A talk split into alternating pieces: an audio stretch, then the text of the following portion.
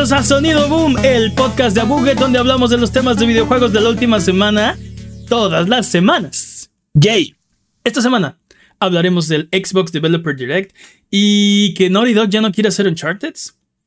Mm. Yo soy su anfitrión, Mane de la Leyenda, y el día de hoy me acompañan Jimmy Forens Ah, con mucho Siempre frío, como siempre.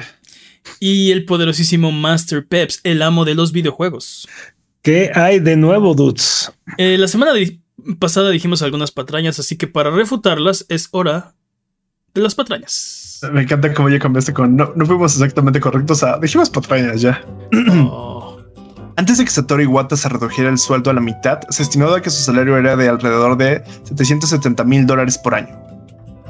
nada más. Nada más.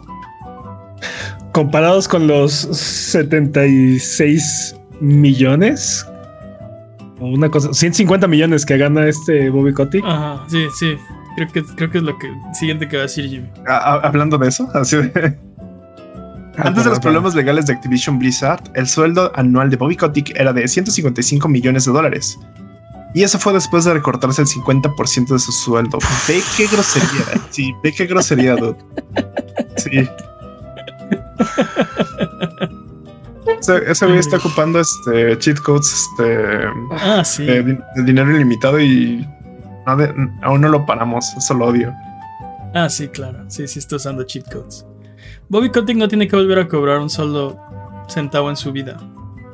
Y puede vivir las próximas mil vidas sin cobrar dinero. O sea, Sí, no, o sea, pu- puede vivir todas nuestras vidas múltiples veces y no le Ah, sí. importaría. exacto. No, le- no, no podrías hacerle eh, nada a su fortuna.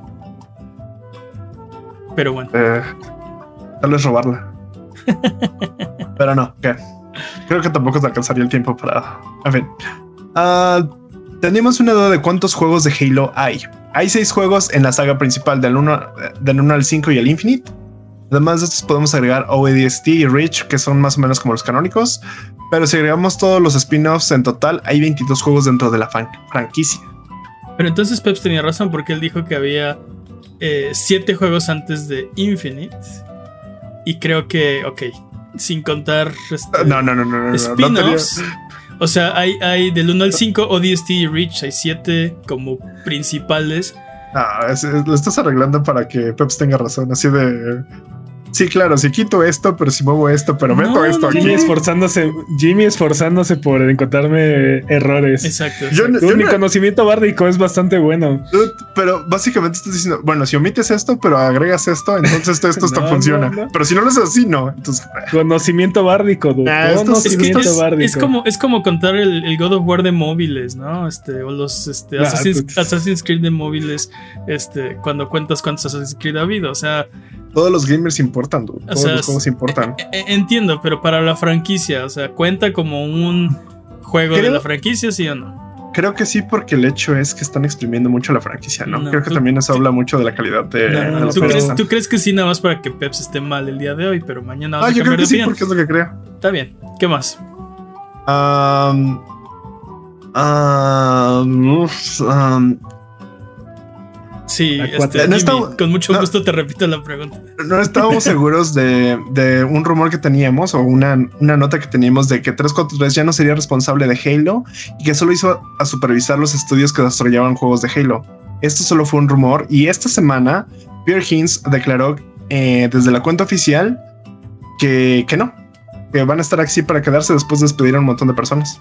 ¿Sí? Eso dijeron. 343 está para quedarse según 343. Y que son los, y pues siguen siendo los guardianes y custodios de la, de la franquicia de Halo. Así es. no están haciendo un buen trabajo, pero en fin. De hecho, parece que escucharon el podcast en vivo, dude, porque sí. luego, luego salieron a corregirnos este, Sí. Antes, sí. de que, antes de que lo publicáramos. De Sí. hecho. No puedo dejar que Jimmy tenga esta impresión de mí, ¿no? Y salieron a dar Ah, comunicado. sí, sí. Así tal cual. ¿Qué más, dude? Nunca me dejan quedar bien. Ah, 343. 343 está a cargo de la franquicia de Halo desde el 2007 después de la partida de Bungie, pero su primer lanzamiento relacionado con el universo de Halo fue hasta el 2009. Ok. Fueron dos años. Ah, hablando de Bungie, Bungie dejó Microsoft en el 2007, pero realizó el último juego, ah, realizó el último juego de Halo Reach hasta el 2010 como contratis- contratista independiente. Sí. Cre- Creo que el punto era que dijimos algo así como que hace 10 años que Bungie había dejado. En realidad son como que 16 años, 12. 2007. Ah, bueno. Es 3, no, no, no, pero Bungie como abandonó, 18 años. Bungie abandonó Halo a partir de 2010, entonces son... No, no, no, le estás cambiando otra vez para no tenerlo para atrás. ¿Ya ves? Uh, ¿Ves cómo? lo, cómo- lo acabas de leer. ¿Cuándo, cuándo salió Halo Ah, Reach? ok. El punto es que fue. Sí, Bungie abandonó 2007, Halo Reach salió 2010. Y entonces hagan sus estás- cuentas, ¿no? Ya cada Estás, quien. ar- estás argumentando, pero ok. Rocksteady solo hizo tres juegos de la ahora decalogía de Batman Arkham y no cuatro de siete como se dijo en el episodio anterior. Arkham Origins lo hizo Warner Brothers Montreal. Es un asco. Decalogía de Arkham. Son demasiados juegos de Arkham y aún así siento que necesito más. Eso es contando, Buenos, eso es contando, buenos, eso es buenos, contando sí. los móviles. Si no contamos los móviles, son siete. Es una heptalogía. Tú cuenta todos. ¿Qué más, Jimmy? Nada más. Basta de patrañas. Si decimos alguna mentira duran- durante este podcast, eh, asuman que es accidental y nos pueden corregir en nuestras redes sociales, videos de YouTube, streams de También, a veces- Twitch A O veces de bromeamos, ¿no? O en o en discord.io diagonal a buget. Eh, manténnos honestos, por favor. Oigan, quiero que hablemos del Xbox Developer Direct porque tuvimos, eh, pues, como la versión de Nintendo Direct, pero de, de Xbox. Ya habían tenido sus eventos digitales, pero creo, creo que están intentando un nuevo formato y espero que sea más constante de lo que han hecho porque han sido muy esporádicos, ¿no? En sus ofrecimientos. Eh, Sí, y- me gustó mucho el evento, dude. Tuvieron, tuvieron un evento, creo que fue un buen evento. Fue. eh, Mostraron juegos, dude. Por eso fue un- Mostraron- fue un, gran, fue un gran evento. por tuvo eso. de todo. Tuvo fechas de lanzamiento, tuvo Shadow Drops, tuvo eh, gameplay, tuvo, tuvo todo, ¿no? Eh, se concentraron en cinco juegos. Y mi, mi único, mi único comentario sería que hubiera preferido ver más juegos y tal vez no tanto tiempo a los desarrolladores dentro del evento principal. Tal vez le podrían dar su espacio después para seguir hablando de eso. Pero yo hubiera preferido ver más juegos, pero estuvo bien. Sobre todo para hacer como, eh, digo, el primero de lo que esperamos que sea una serie de, de videos de juegos de Xbox, ¿no? Eh, pero quiero que hablemos específicamente de los juegos. Eh, abrieron con Minecraft Legends y sabemos que va a salir el 18 de abril. Y viene Sí. para PC, PlayStation 4, PlayStation 5, Xbox One, Xbox Series y llega a Game Pass, por supuesto. Ah, Este, sí, sí, sí. este es una especie de, de, de MOBA de Minecraft.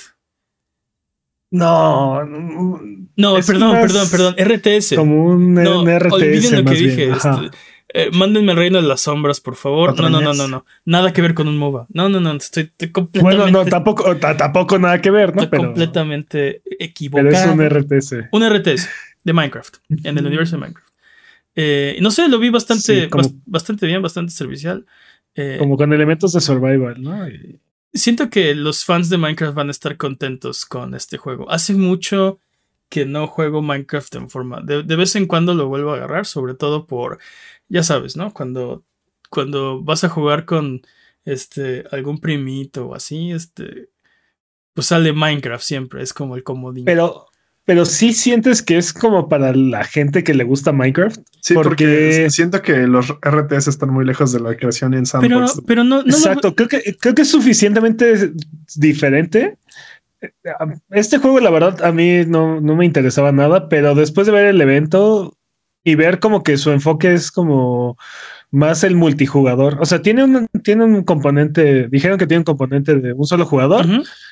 Pero que tiene un, un enfoque muy grande hacia multijugador. Y dijeron que todo va a ser cross crossplay entre todas las plataformas. Sí, lo Entonces, cual es una gran idea.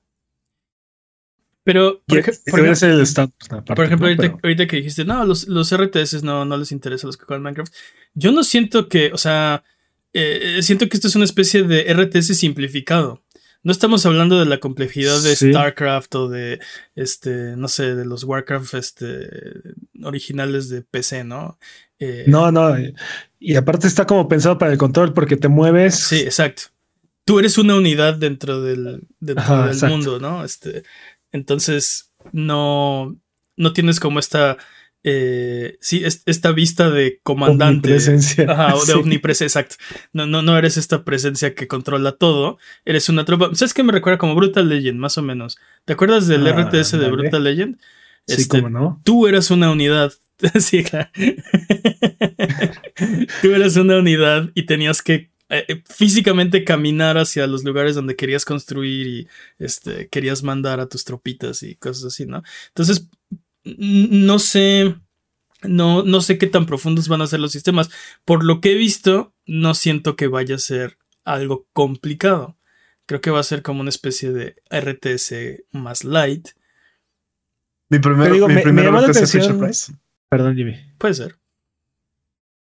Este, no sé, no sé qué tan, no, no sé qué tan simplificado va a ser, pero me llamó la atención que, que nos quisieron vender, o me dio la impresión que nos quisieron decir, este es un juego principalmente como de multiplayer, ¿no? O sea, la idea de este juego es, es este que haya combate y dijeron los mapas son este son aleatorios y entonces la idea es que cada vez que juegues tengas que improvisar y tengas que cambiar de estrategia porque no, no siempre vas a tener los mismos recursos a la mano, ¿no? Sí. Este, hay facciones que son este bots completamente que están jugando contra los jugadores de cualquiera de los dos equipos y aparte de los peligros naturales, ¿no? Del, juego. Entonces, pues suena que eso puede darle mucha, mucha más vida al juego de lo que de lo que normalmente podría tener si fuera un juego nada más de un solo jugador o como enfocado en campaña.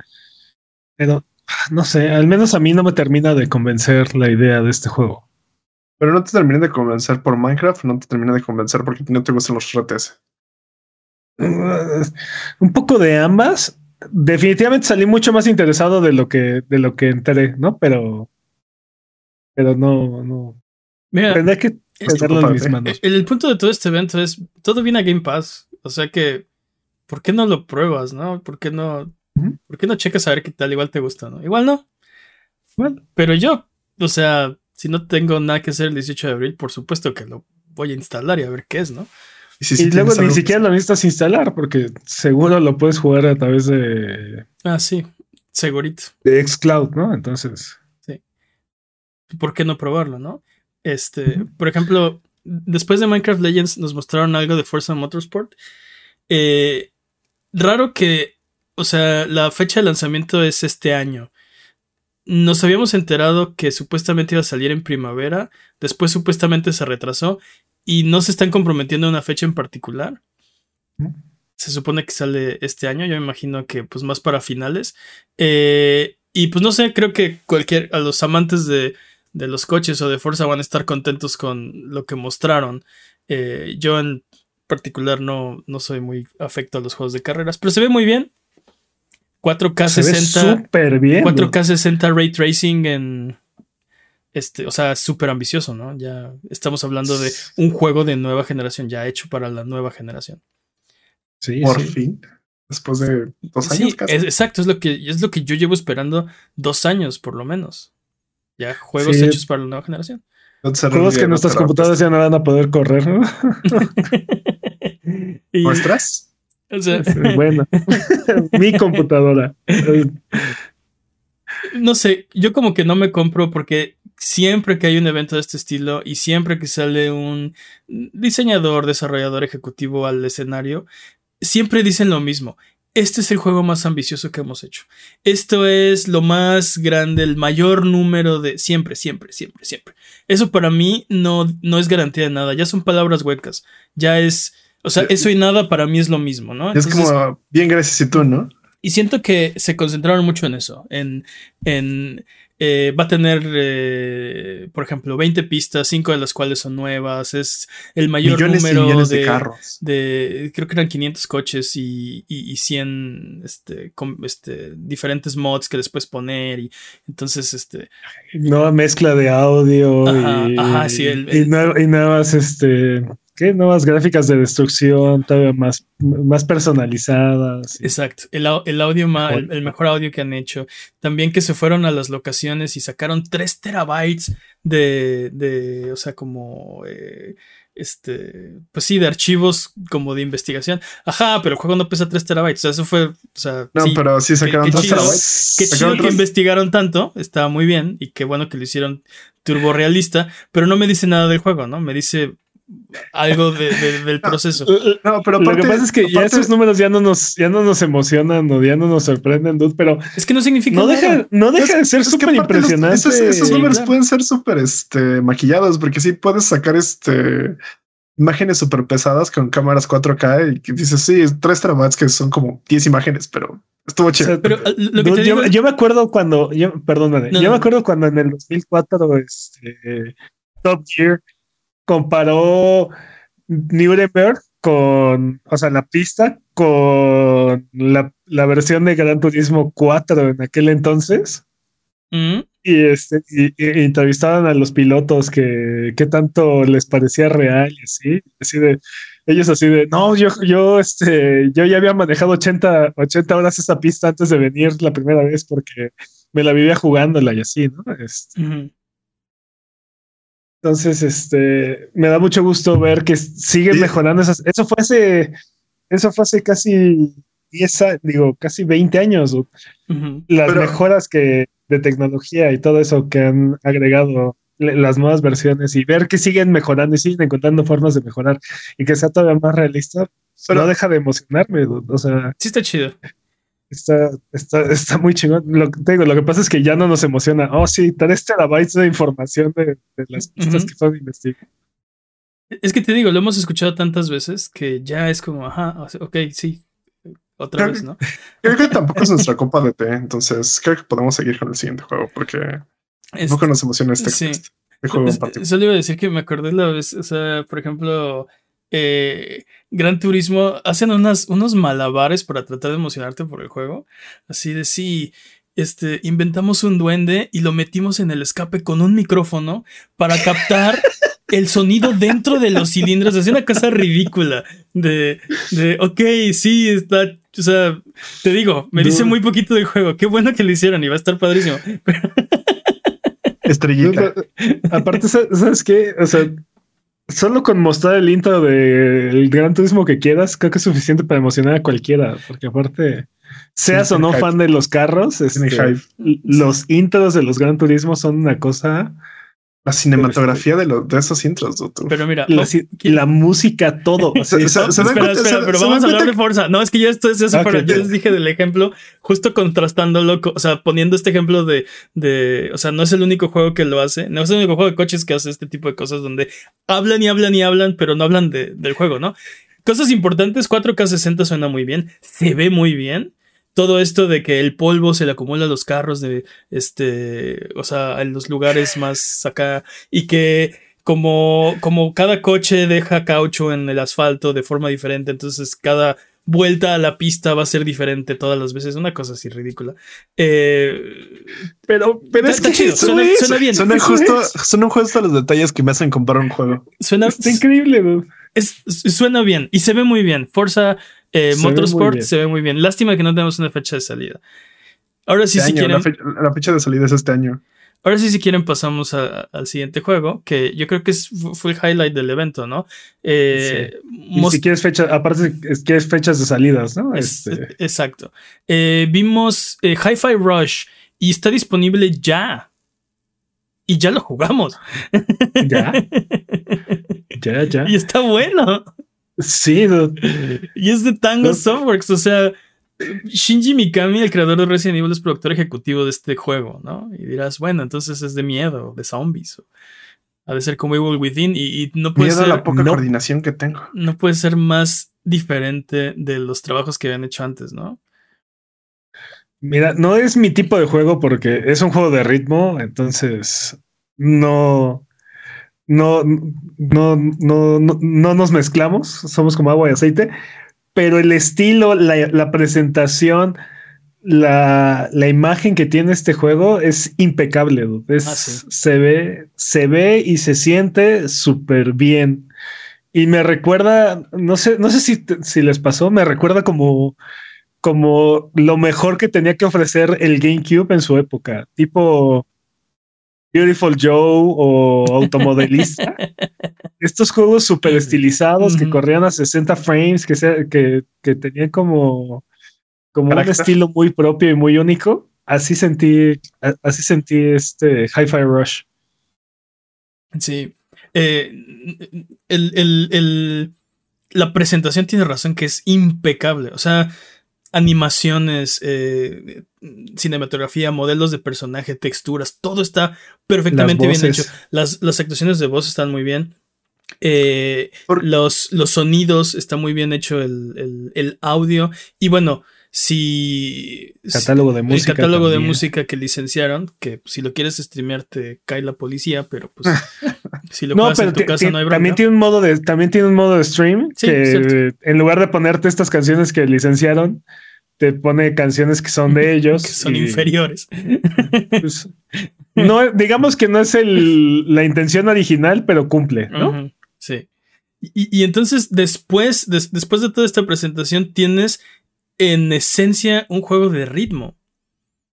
Que, o sea, tienes un beat eh, y creo que, es- sa- ¿sabes qué se me hizo muy inteligente de ese juego? Todo está en el beat. Y a lo que me refiero es que los fondos, los escenarios, los enemigos, todo el mundo te está marcando el beat. Y Tu mono, tu- tu mono cuando está en, sí. en Idol, Ajá. está acá ch- llevando el chasqueando con el los dedos. Tienes un gatito volador que brilla en el beat. Todo está en el beat, ¿no? Todo te está indicando el beat. En tu, tu vida, tu barra de vida, también está este, eh, Y dándote si el beat. eso no es suficiente, y si eso no es suficiente, puedes apretar este opciones en el El control, y aparece la barra abajo Sí. con el marcando el beat. también. Puedes poner una barra permanente en la pantalla que te dice, este es el beat, ¿no? Este, no lo pierdas, no lo pierdas. Y luego tienes ataques que son de un beat y tienes ataques que son de dos beats. Y luego tienes silencios también. Entonces es un ahí es juego- donde me perdiste. es un juego de Sí. ritmo. En, en, en, en- o Es sea, un juego completamente de ritmo. Mi arritmia no me permite jugar estos juegos, lo siento. Sí, no, no, no. Pero- Lo pero- de broma, Jimmy, pero de verdad no. no. Pero es un juego de no ritmo donde broma, puedes, puedes ignorar todas las mecánicas de ritmo. El punto es, cuando sigues el ritmo y cuando sigues el beat, eh, haces más daño, eh, haces, puedes hacer ataques especiales, combos, pero puedes pelear si no lo haces. O sea, Puedes estás diciendo esquivar, que para jugar puedes bien el juego brincar. necesito, necesito tener ritmo, pero puedo jugar bien así como shiseándome los jefes con un solo ataque en Mortal Kombat. Eh, El punto es que si no quieres, si no quieres, no puedes o no te sale jugar al ritmo, es un juego que de todas formas puedes jugar y pasar y terminar y eh, hasta ahora no me he encontrado algo que yo diga es indispensable que sigas el ritmo de una forma específica para poder pasar. El tutorial. Y, y todos sabemos que los reviewers no pueden pasar los tutoriales, así que sí, Jimmy, no es para ti. Ah, El... sí tuve que jugar. Lo digo de broma, pero sí tuve que jugar el tutorial como siete veces. O sea, no podía pasar el tutorial. Lo que más trabajo me costó. Este. Porque aparte, si no logras hacerlo en, en el En el ritmo que te está marcando, Ah, lo, lo reinicia y Ujú. Tarda como, como un minuto cada vez que te explica todo y te marca el ritmo y ahora le vas y lo vuelve, lo vuelve a fallar y así. que sí entiendo, solo soy arrítmico, ya deja de repetirme sí. esto. Bueno, entendí, a mí, sí, no sé. a mí sí se me dan los juegos de ritmo y lo estoy disfrutando mucho. Este, es muy satisfactorio sacar las calificación de S, ¿no? O sea, ver que ¿Mm? estás pegando, esquivando, eh, haciendo ataques, todo en ritmo y te marca ahí tu porcentaje de ritmo, 100%, ¿no? Tu, Sí, tus-. Sí, yo me cuesta bajar de ese, no puedo. Tengo que hacerlo adrede y no me sale. El- Pero sí, es tu score, tu ritmo y qué otro parámetro te califica, no me acuerdo. Pero el punto es que este te da un rango como por combate, ¿no? Y es muy satisfactorio de, de repente, eh, pues sí, Sac- sa- sacar grandes, altos rangos, este, y pues sí, sentir que sí, pues, el ritmo es todo mío, ¿no? Checa tu privilegio, man. Checa tu privilegio, por favor. Sí, sí, nací privilegiado con el don Con del ritmo. ritmo. Exacto, con el don de ritmo, exacto, sí. exacto. Ese fue mi don. Habla, hablemos de otra cosa. Ya, por Es- favor. ese, fue, ese fue el don que me dio mi hada madrina. Y, y en general, o sea, el, el- el problema de este, o sea, bueno, más bien, no sé si es un problema. El, la gran noticia de este evento es que este juego fue Shadow Dropped. Y no solo, o sea, no sabíamos de él, no sabíamos de su existencia. Este, hubo por ahí rumores que se filtraron hace hace como mes y medio, tal vez, un mes. Pero no tenía nada que ver con lo que finalmente presentaron, más que el nombre, fue lo único que le atinaron. Eh, o sea, fue completamente un Shadow Drop. Y creo que la gente que vio el evento y los eh, fanáticos, los, eh, los que siguen los videojuegos, están vueltos locos con este juego. Lo están disfrutando muchísimo. Tengo, quiero, quiero enfocarme como en esa parte del Shadow Drop. ¿Por qué sí? ¿Por qué, ¿Por qué no lo anunciaron si ya tenían tanto, no querían que se trazara? ¿Por qué esta estrategia de, Shadow Drop? Solo para terminar mi idea, me preocupa que el mainstream no se entere que este juego existe, porque no hubo marketing, porque no hubo anticipación, porque no hubo nada, ¿no? Eh, aparentemente este juego estuvo en desarrollo bastante tiempo antes de la compra de Cenimax, entonces es algo que ya tenían cocinando. Y, y sí, como no, no estoy seguro eh, si, o sea, ahorita exitazo, genial idea del millón. No sé si en una semana va a poder conservar ese, esa inercia, sobre todo después de que viene Dead Space, bueno, ya salió Dead Space, eh, que viene Hogwarts Legacy. ¿Se me explicó? Yo creo que, yo creo que el Shadow Drop le, dio la mayor cantidad de atención que pudo ver que, que iba a recibir este juego, porque este si bien este juego, te digo, en la época de GameCube hubiera sido un juego de precio completo y hubiera sido este un lanzamiento principal, ah, hoy por hoy es un juego bastante pequeño, bastante indie, que no, bueno, indie entre comillas, ¿no? Porque no es un juego hecho y producido por Bethesda, ¿no? Pero este es un juego corto. Pero es un juego de, de, una, de unas dimensiones mucho más pequeñas, mucho más concentrado. Y creo que creo que si no lo hubieran lanzado así, hubiera pasado bastante desapercibido. Creo que funcionó bastante bien lo que hicieron, tipo lo que hizo este, ah, Respawn. Sí, Respawn con Apex Legends, ¿no? Ah, está este juego, lo pueden jugar, ya está disponible. No, no nos crean, ¿no? O sea, pruébenlo y ya. Este, sí, tiene razón. Y ese, ese juego eh, no solo fue un hitazo, sino que ha perdurado, ¿no? Es un, todavía es, un indicativo de eh, el género de... y, en el caso de, de Hi-Fi Rush, eh, eligieron una semana en la que todavía no habían lanzamientos nuevos. Por Spoken. Mm, Forspoken. ah, sí, sí. ¿Qué será de ese juego? ¿Cuándo irá a salir? Pero aparte, ese juego va a salir exclusivo en otras plataformas, entonces uh. nada que ver, ¿no? Sí. Este, no, no les afecta, ¿no? Y como dices, ya salió, ahorita ya está disponible Dead Space, pero cuando salió Hi-Fi Rush, no lo estaba, ¿no? Entonces. fueron dos días, ¿no? Pero es tiempo suficiente para jugar y sorprenderte por este juego, ¿no? Darle la oportunidad. Sí, claro.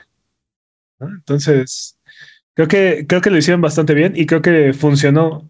Bueno, en respuesta a la pregunta de Jimmy, ¿no? Yo creo que su estrategia funcionó o funcionó mucho mejor que si hubieran salido a publicitarlo y a promocionarlo. Creo que justamente, creo que justamente eso es lo que lo hizo ah, relevante, ¿no? El hecho de que sea Shadow Drop y no haya habido como una campaña de marketing, porque creo que así hubiera sido más, más ruido que cualquier otra cosa y lo hubiéramos visto como uno más del montón y ya. Pues Pero el hecho de que decidido, oh, sí, lo anunciaron ya y ya está disponible y es, es, la novedad, es, es, la cosa bonita para que lleve al niño a la niña. Creo que eso fue lo que justamente le está ayudando. No sé qué también esté en, en cuanto a usuarios, ¿eh? porque hablando está, siendo, está siendo un exitoso, está siendo un eh, exitoso en Steam y está hablando específicamente en, en Forspoken uh, o, contra Forspoken, por ejemplo, las visualizaciones en ciertos canales de streaming tiene más Forspoken. Tiene mejores reseñas este Hi-Fi Rush, pero tiene más visualizaciones Forspoken. Pero estás hablando de un juego que, que, han estado empujando por años Square Enix, que tiene toda una maquinaria de marketing detrás de él, que, este, que tienes anuncios en todos lados. Y eso es lo que me preocupa de Hi-Fi Rush, que desgraciadamente para nosotros, la mayor cantidad de los consumidores son el mainstream. Y justo son los que no ven el evento de Xbox, los que no están viendo, escuchando este podcast, que deberían, eh, los que no están tan interesados o metidos en la industria, pero que sí ven la tele, pero que sí leen este, blogs de, de, internet o, este, no sé, revistas, ven espectaculares. Y ahí ves Forspoken por todos lados, ¿me explico? Cuando llegas a la tienda dices, ah, ¿cuál quiero? Pues creo que Forspoken, ¿no? Digo, Hi-Fi Rush creo que no está en una tienda, pero... Yo creo que los usuarios de Game Pass tarde o temprano se van a topar con Hi-Fi Rush. Creo que lo van a anunciar bastante en la tienda, pero creo que o sea, es, es, muy probable que no le vaya tan bien como, como podría irle a Hi-Fi Rush. Y eso es una pena. Yo lo que creo es que el éxito de Hi-Fi Rush y, por ejemplo, ha tenido muy buenas ventas en Steam, por ejemplo, este, demuestran que los usuarios de Xbox tenemos hambre de juegos de Xbox. o sea, necesitamos más Hi-Fi Rush y así necesitamos Redfall, necesitamos Minecraft Legends, necesitamos Starfield, necesitamos ya, o sea, estamos abiertos. Pentiment er, fue, o sea, Xbox nos trajo hambreados un año y solo nos dio Pentiment. Digo, no, perdón, nos dio, ¿cómo se llama? Este, el juego ese que no me gusta de Aliens. no. ¿Cuál, ah, estás pensando? el nombre. ¿Grounded? Olvídenlo. No, no, no, no, no. Bueno, Grounded técnicamente salió el año pasado. Sí, pero... Este, ah, estaba nominado a Scorn. Scorn, Scorn? pero Scorn no es exclusivo. Y de Scorn, de Scorn no hablamos. Scorn no hablamos muy bien. Olvídenlo. El, punto es. El punto es. No, sabemos de qué juego está hablando. Creo que demuestra que eh, estamos hambrientos de más juegos de este estilo. Bueno, no solo de este estilo, más juegos de, ¿Cuándo, First creen, Party. ¿Cuándo creen que es el siguiente uh, Xbox Developer Direct o Xbox Director something Xbox videos con videojuegos? Mira, yo todo lo que anunciaron, bueno, al menos la fecha más lejana que nos dieron es este en junio. Fue este año. No, no, no, pero, o sea, en este evento, estos cinco juegos, o sea, tenemos uno que ya salió, y los otros cuatro, la fecha más lejana que nos dieron son, fue en junio. Abril, mayo y junio. Bueno, pero Forza está en este año, o sea, no sabemos en realidad. No sabemos, pero. O sea, podríamos ser tres, la más lejana es junio y Forza Motorsport no sabemos. O sea, por eso. Yo creo que, yo creo que en, a más tardar en abril probablemente tengamos otro evento por parte de Microsoft para algo muy parecido, ¿no? Este, juegos de diferentes tamaños, probablemente otro Shadow Door por ahí. O sea, otros tres este meses sin, sin nada de saber de Microsoft, lo que me estás diciendo. Pero. Digo, ojalá que tenga razón. Me preocupa que, por ejemplo, no hagan otro y se vayan al E3 sin decir nada. es que nos tienen mucho que mostrar al E3. Y que, nos tengan mucho que mostrar en el E3. Este, y luego que se lo avienten, no sé, hasta septiembre, octubre, ¿no? Otro de estos. Pero bueno. Eh, nos faltan hablar de dos juegos. Eh, Elder Scrolls Online Necrom. ¿Le das una expansión? es una expansión de Elder Scrolls Online. Eh, yo no tengo ganas de hablar de, Elder Scrolls Online. Yo, yo, lo, que quiero decir es que me, se me ha metido el, el, bichito de Elder Scrolls y sí estoy esperando mucho este, el 6. Estuve intentando, de hecho, la semana pasada jugar Scrolls Online y ahorita no puedo con los pompas. Está increíblemente, es así, súper rico el mundo, súper vasto. Pero creo que ese tren en el que te tenías que meter esto ya zarpó. Entonces creo que sí es increíble lo que están haciendo, pero no es para mí. Justo iba a decir que este tráiler lo que me dio la impresión es no está intentando buscar eh, nuevos usuarios, sino satisfacer a los usuarios ya existentes. No, no, no, tuvo nada que me dijera súbete, súbete. Eh, yo tuve la impresión, yo, yo, tuve la impresión completamente opuesta, porque sí, porque pasé de Ah, sí, Elder Scrolls Online que está por ahí. ah, uh, sí, a lo mejor, a lo mejor debería probarlo, porque si bien la versión de Game Pass no trae las últimas tres expansiones, me parece. Es el juego, lo que está en Game Pass es el juego base y me parece que son cuatro expansiones que están ahí disponibles que se convierten en aproximadamente 140 horas, una cosa así de, de historia, de modo, o sea, de, Pero historia. Literalmente solo haciendo eso, ¿no? O sea, como de. solamente el contenido que ya está ahí, ¿no? Y no necesitas una membresía. Si pagas la membresía, ya tienes acceso a todos los DLCs todo. O puedes comprarla, o puedes comprar el contenido de manera independiente. Es tu elección. Entonces, este, la verdad es que me, me, sí me, sí me llamó la atención. Sí, sí fue así como, oh, interesante, fíjate, más. Fíjate que creo que sí es más tu juego, porque sí es este es que es demasiado masivo. O sea, yo lo empecé a jugar y estaba. nunca ha sido mi, No, no, no, pero el, el, juego, o sea, la mecánica de juego, eh, estilo MOBA, este tipo de cosas como de. MMO. El, uh, sí, MMO, perdón. Uh, creo que es algo que a ti te gusta mucho. Entonces, creo que este podría ser para ti de repente a mí me fue demasiado como, ok, tiene demasiadas mecánicas, estoy súper perdido en esto, entiendo de qué va, pero dije, no me quiero volver a casar con un MMO y lo dejé, fue como de, no, no voy a meter en, esta drogadura. Pero así me pasó con este trailer, así de, no, no sé, esto, todo se ve bien chido, pero no tengo idea de qué me estás hablando. ¿Qué está pasando, no? Exacto. Eh, eh, qué bueno, ¿no? Que, que, hay más Elder Scrolls Online, los que lo están jugando han de estar bien contentos. Y pues para mí fue Next, ¿no? Eh, justo sentí, o sea, no, no, no, no sentí este. Eh, y, si, si, vas empezando, no te preocupes, porque mira, mira, está todo esto para ti, ¿no? como fácil. No, no sé, lo único es que sí, eh, tiene muchísimo contenido.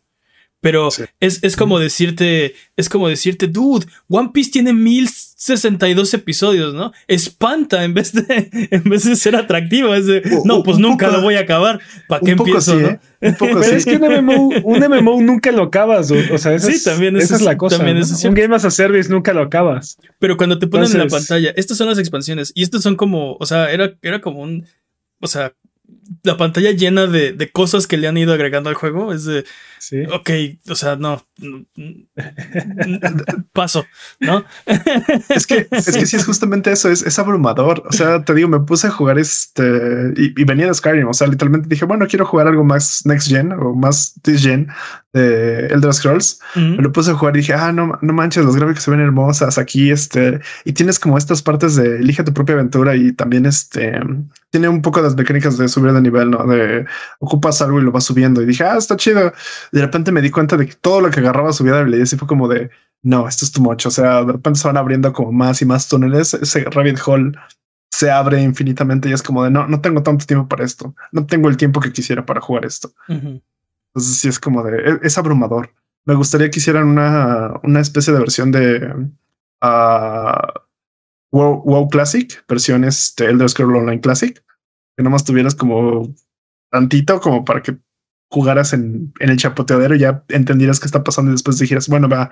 Pero bueno, yo, creo, no, yo creo que yo creo que ahí lo estás lo estás viendo. Ese es mi al revés. Ese es mi este, pues sí, esa es mi opinión. Literalmente me gustaría algo así como un este un crash course de, mira, este es este Elder Scrolls Online para dummies, porque, de repente llegó así como a los 20 minutos llegó un punto en el que, ah, pues mira, tienes, puedes teletransportarte a todo Tamriel, date. Y así de, pero no sé dónde ir. Ah, tú ve a donde quieras. Y dije, no, pero no quiero ir. O sea, como que me dio esa, esa sensación eh, de es demasiado grande el mundo y no quiero salir.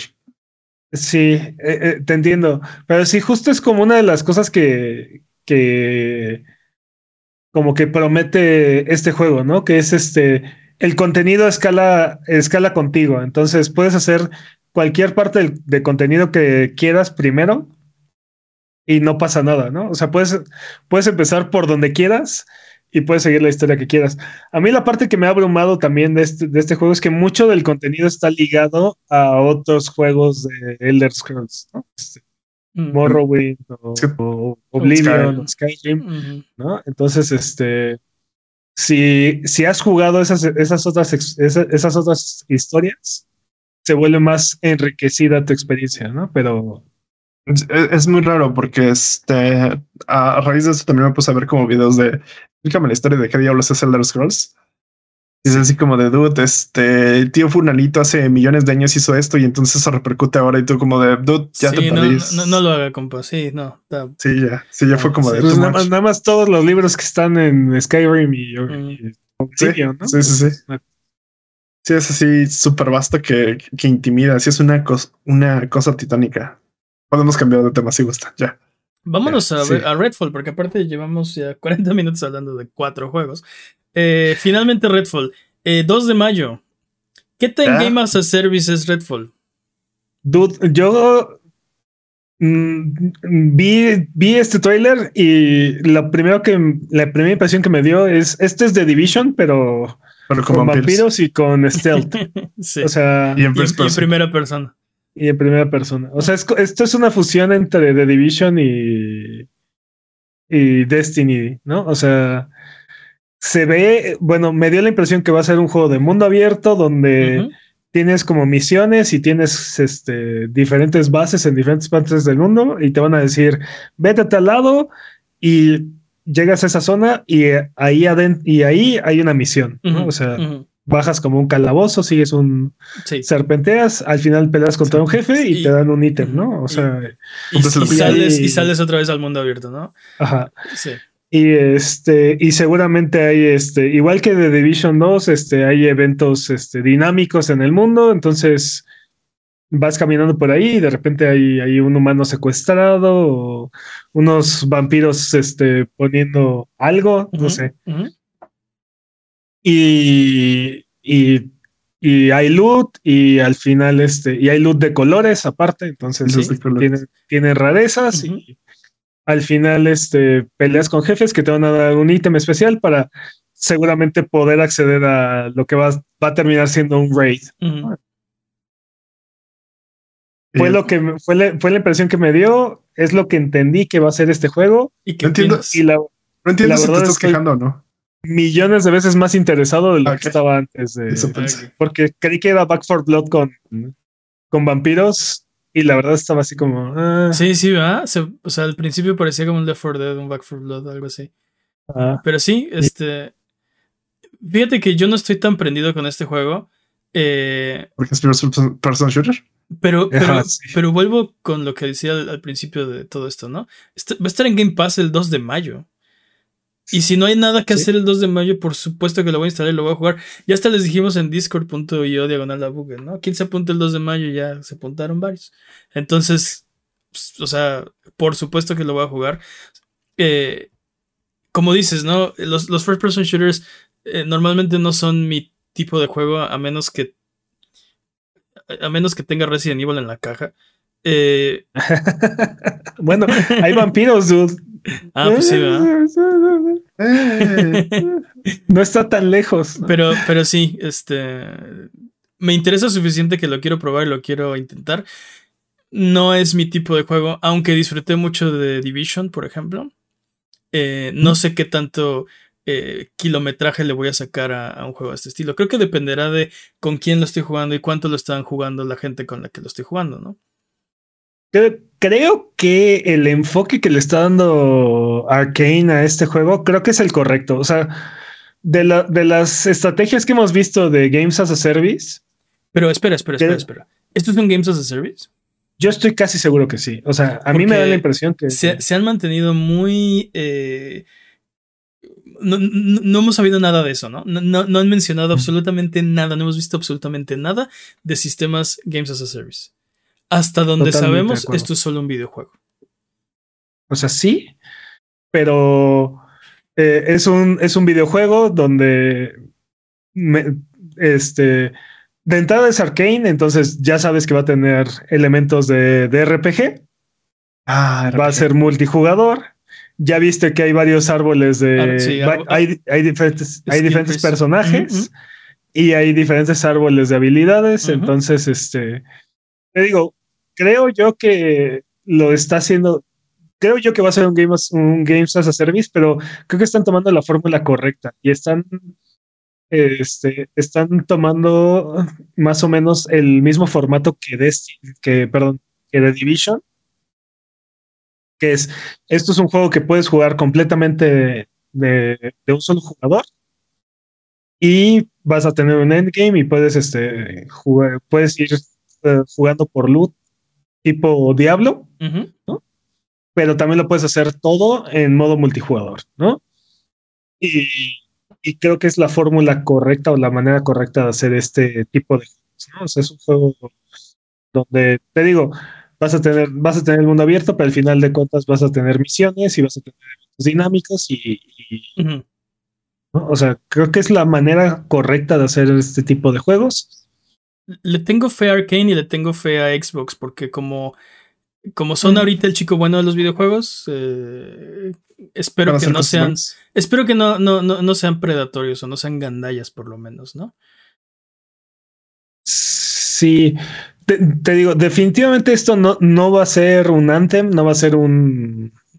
No va a ser que no. un, Esperemos que no. un Avengers. Esperemos que Este, y tampoco creo que, o sea, te digo, creo que por el estilo que están eligiendo, pi- piensa en un juego de Arkane, piensa en Ujú. Prey, piensa en Deadloop, ¿no? O sea, en Dishonor, Dishonored, no. ajá, pero conviértelo en mundo abierto y ponle, ponle misiones, ¿no? O sea, y después ponle clases y. y ya no es nada parecido a lo que. No, no, no. O sea, lo que voy es. No, al contrario, creo que, creo que, creo que sí puedes ir como conceptualizando qué tipo de juego es lo que nos está ofreciendo aquí este Arcane. Sí, ¿no? claro. no es algo así que digas, oh, ¿de dónde se sacaron esto? Sí, no, completamente dentro de lo que más o menos ya estaban haciendo, ¿no? Digamos que agregándole elementos a su fórmula. eh, Exacto. como jugando con ese mismo eh, concepto Ajá. de primera persona. Este, sí, sí, completamente. Eh, vámonos con lo que sigue, pero antes de terminar, ¿qué calificación le dan al evento? Dos, este, cinco guitarrazos de siete. Este, lo volvería, a- lo volvería a ver. ok. ¿Tú, Jimmy? Tres ceros rojos de cuatro verdes. Tres aros rojos de cuatro verdes. Ok. Eh, yo no estoy seguro. yo le doy B, ¿no? Yo le doy siete Sí, vampiros. yo- le doy Yo- paz. Yo, doy L1. Ok. Eh, En. Ok. Vamos a hablar de otra cosa, porque también esta semana eh, Neil Druckmann, ¿se acuerdan de Neil Druckmann? No. Sí, sí, sí. Copresidente de Naughty Dog. sí. Exactamente.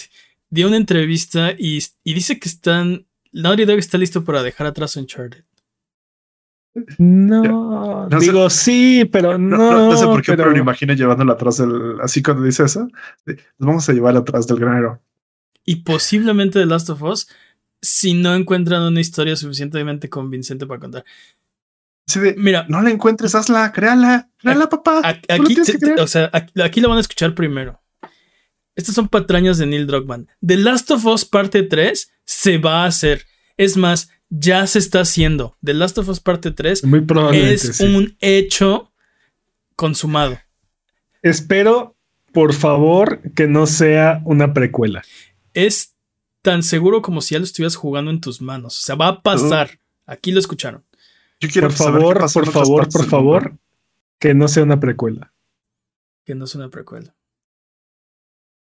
Pero, Es lo pero, único que pido. pero ¿qué más cuentas después de lo que ya viste? Digo, sin spoilers, pero No, no sé, dude, pero Sigo, sigo diciendo que puedes hacer otras cosas en otros lados, pero sí, Son sí, Américas pre- centristas. preferiría. preferirías que si fuera The Last of Us, este, Europa, Argentina, ¿no? Sí. Argentina, Europa. O, o- Eurocopa, Eurocopa. O sea, Eurocopa. yo, yo siento que donde terminó el 2, hay ahí, hay ahí personajes a los que podríamos seguir su historia y, Ah, sí, sí. y estaría interesante ver a, a dónde llega, ¿no? O sea, podrá seguir adelante, pues. Yo creo que The Last of Us es la historia de Ellie. Y tienes razón, podríamos seguir otros personajes, podríamos irnos a otros lugares. Este. Sin spoilerarles nada a los que no han jugado el juego, a los que no han visto la serie, que creo que ya en estas alturas es nadie. Este, pero hay Así una que- razón muy importante por la que Ellie es el personaje principal, ¿no? Eh. O sea, es, un- es, es un personaje eh, Relevante. O sea, bueno, sí relevante para la historia, pero dentro del universo de The Last of Us es el- un personaje único. ¿No? No lo sabes.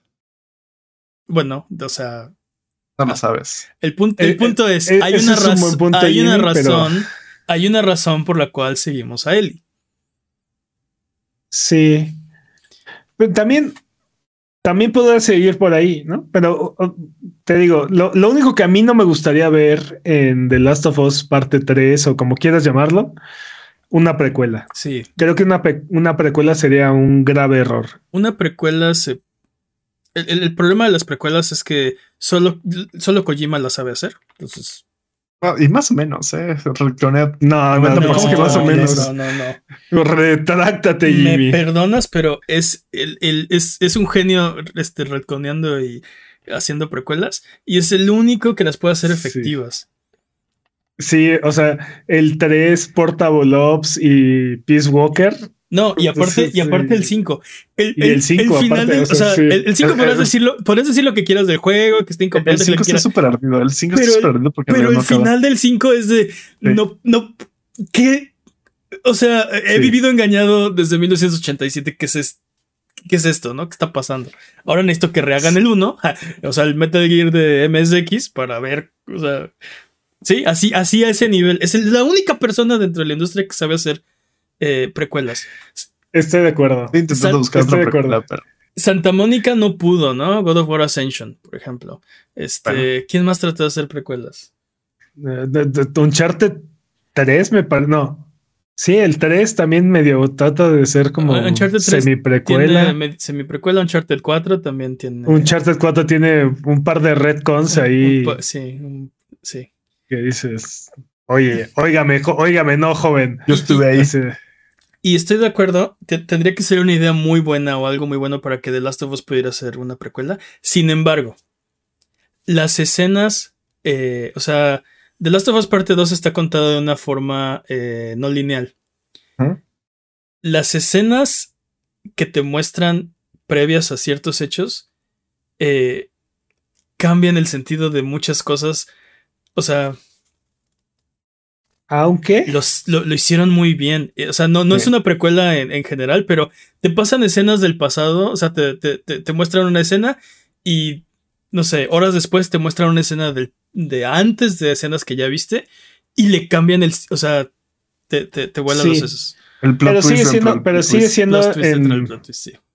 pero sigue siendo en el mismo contexto del, de la historia que estás jugando. Sí, completamente. Creo que la única una precuela una- de, una de precuela The Last puede of ser- Us- Una precuela puede ser dentro del mismo contexto que ya jugaste. O sea, no, no veo por qué. O sea, entiendo por qué dices eso de que odias este, las precuelas, que no quieres una precuela, pero creo que sí se podría hacer algo interesante. La única precuela de The Last of Us que me gustaría jugar es es antes del primer salto de tiempo de The Last of Us 1. Ujú. O sea, tú dices. ¿Qué pasó después del prólogo de The Last of Us Ajá. 1? Exactamente. O sea, ¿qué pasó inmediatamente después del prólogo de O sea, así, eh, eh, que no se corta la escena y sigue, sigues 1? jugando. Ahí sigues, ahí empiezas. Ah, ok. Ese, ese, esa historia creo que sí me gustaría jugar. sí estaría chido. Es- eh, El problema sería un juego más de acción, sería un juego más de menos de menos de stealth, más de acción, creo yo. el problema de las precuelas es que ya sabes hacia dónde va la historia, ¿no? Y necesitas tener esta idea genial kojimesca para decir, ah, pero es que tú no sabías este, Sí, este justo, pedazo de información que te cambia lo que ya sabías de, de, de los Justo, juegos que ya jugaste. ¿qué, ¿no? qué pasa? ¿Qué pasa si de repente lo que pasa es que, ¿qué pasa? Es que, perdón, que por ejemplo, hagan una tercera parte y no sepas que es una precuela hasta el, justo al final? No, sería imposible, dude. ¿Por qué no?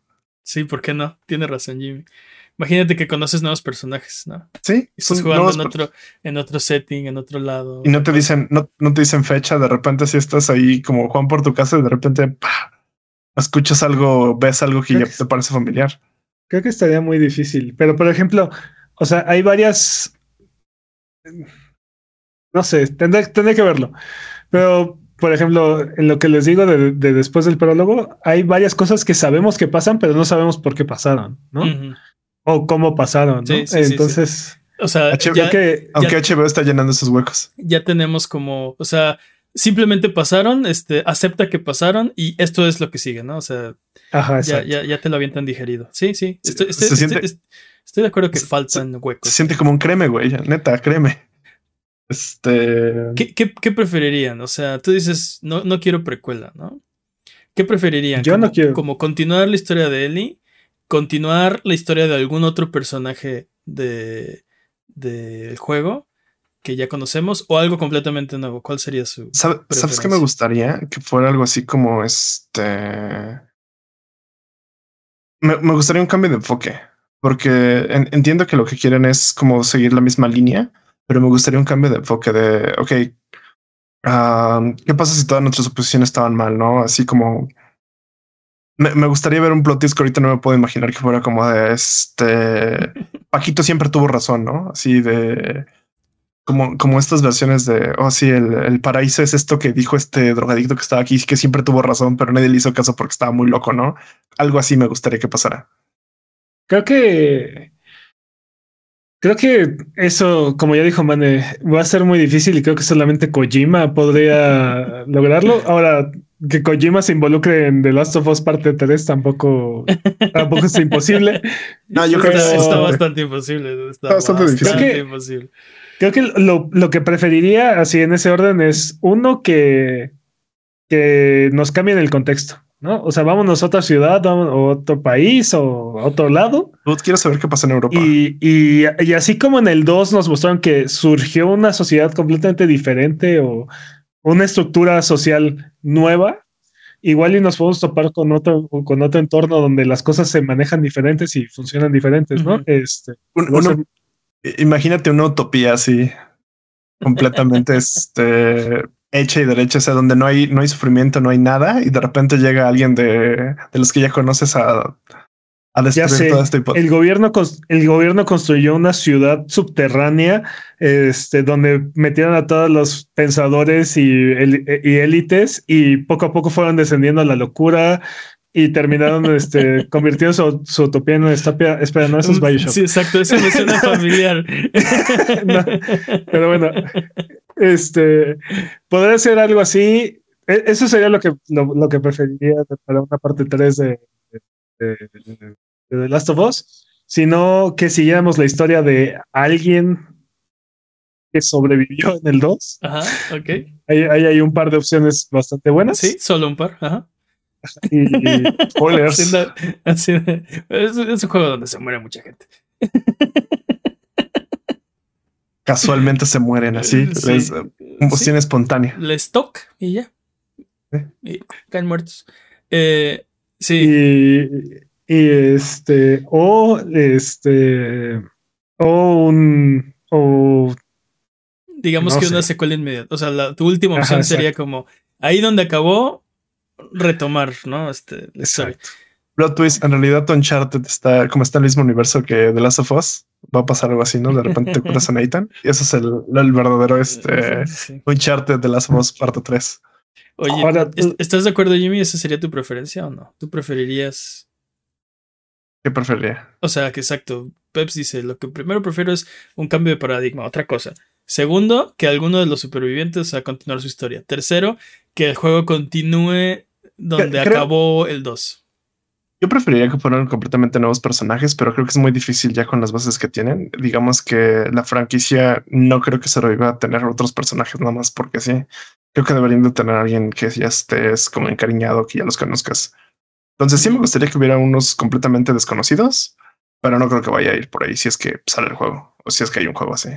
Pero me llama mucho la atención saber si no están haciendo ni y Uncharted ni The Last of Us, ¿qué carajos están haciendo? Eso me llama más la atención. Bueno, no están haciendo The Last of Us parte 3.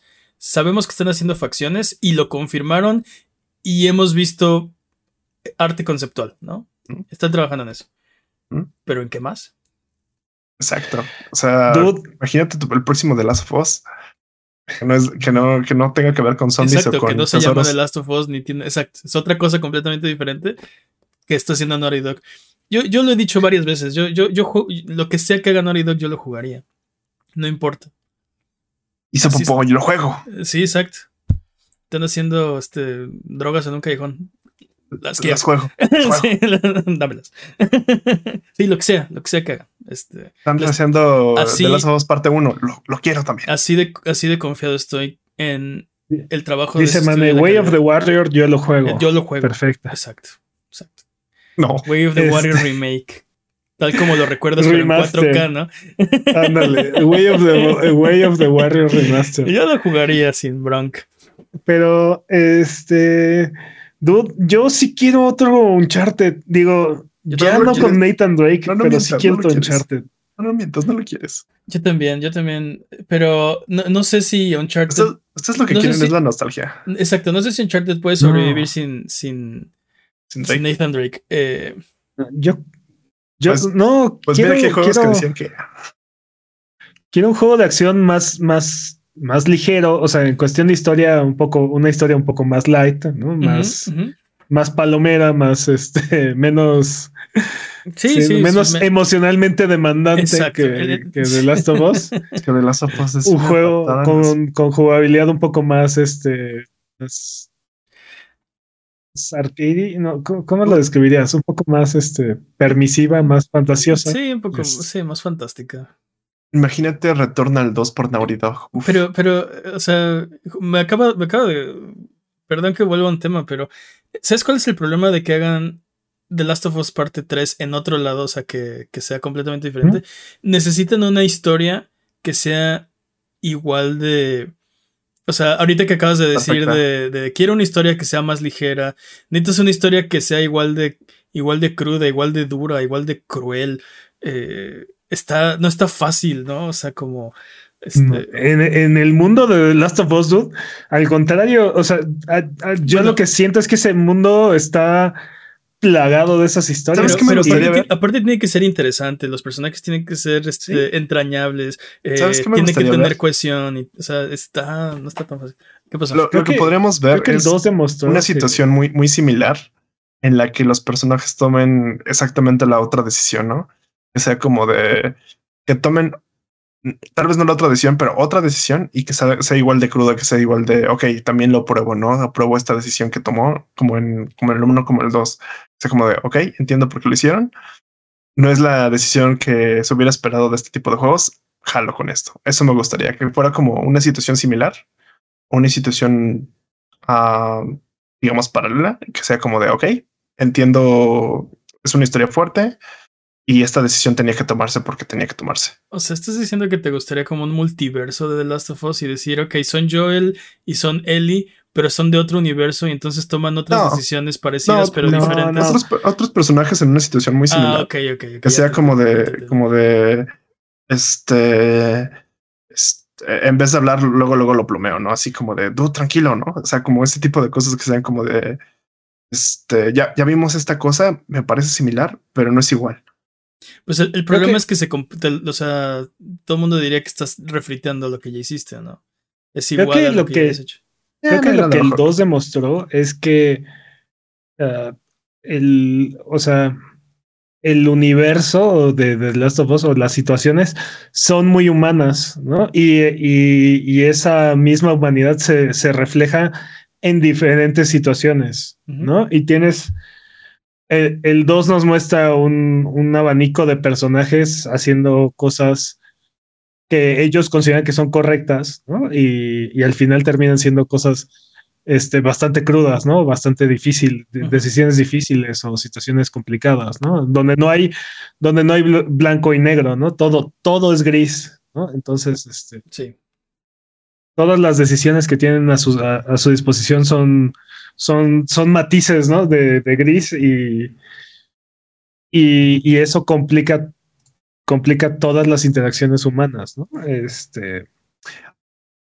Es que no, no, no, que- no queremos dar spoilers, ¿no? Pero Exacto. te digo, esta, esta nueva, esta, esta forma diferente de vivir que muestra el, que muestra el 2, por ejemplo, y cómo choca con, cómo hay choques culturales y cómo esos choques culturales llevan a infinidad de ramificaciones. Entonces, te digo, no, no, creo que si algo demostró el 2 es que el universo de ese juego, de, ese juego no está limitado a, a Ellie y a Joy. O sea, hay muchos otros personajes que están pasando una infinidad de, de dificultades. Necesitamos hacer un podcast donde nos permitamos decir spoilers hacia lo loco. Yo, yo les he dicho que siempre lo Con, hagamos. con una advertencia al principio. No, a mí no, o sea, te, te digo. Me imagino yo escuchando un podcast y que de repente el host del podcast me spoilea el juego que no he jugado, ¿no? Estaría gacho. Eh, O la serie que está de o moda. la serie que está de moda, por ejemplo, en este momento. Pero, eh, Sí, sí me encanta que puedes adelantarte a la serie jugando el videojuego. pero lo que, lo, que, lo que deberíamos hacer es algo así como explícitamente así, spoilers, ¿no? Este, cuidado. Spoilers, el podcast de Google. y ya, empezamos y nos, nos desatamos. Pero bueno, antes de pasar a lo siguiente, eh, gracias al éxito de la serie de The Last of Us, las ventas de los juegos de tanto la versión de PlayStation 4 como de PlayStation 5 se han incrementado un 238% en comparación con semanas anteriores.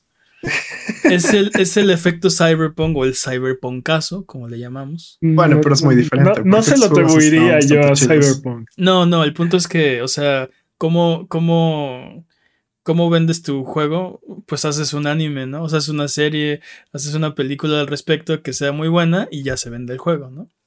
Mismo Dude, caso, pero- haces la serie y vendes el juego. Por Dude, eso digo que la- es el cyberpunk caso. Pero la única diferencia es que Cyberpunk estaba malo. O sea, Cyberpunk no estaba mal, Cyberpunk es un buen juego. Estaba, estaba- estaba mal hecho, está incompleto. por eso estaba malo. O sea, estaba. mm, Le faltaba terminarse, ¿no? Punto. Eso estaba malo, ¿no? No. Y, y de las pues estaba es, es como bien decir, este, este pastel está malo. Pues no se ha cocido, ¿no? O sea, no se acaba de cocer. Está malo. pues deja que se acabe y ya lo pruebas, ¿no? Deja de, Yo, yo lo puse a la venta. deja de lamer el recipiente. Ese es buen punto, ¿no? ¿Quién pone a la venta masa cruda? Ah, pues CD Projekt Red. Eh, bueno, CD Projekt. Eh, otra cosa es que eh, The Last of Us, la serie, ha sido ya renovada para una segunda temporada. Y no Pero- solo eso, Craig, Craig Mazin, Massinger ha dicho públicamente que el segundo juego es demasiado grande para una sola temporada. Entonces, básicamente está confirmando temporada 2 y 3. eh, o tal No sé, no veo cómo, no veo cómo van a poder adaptar el, el segundo juego a una serie. Ay, Sacas dos, este, sacas dos temporadas al mismo tiempo, ¿Por qué obviamente.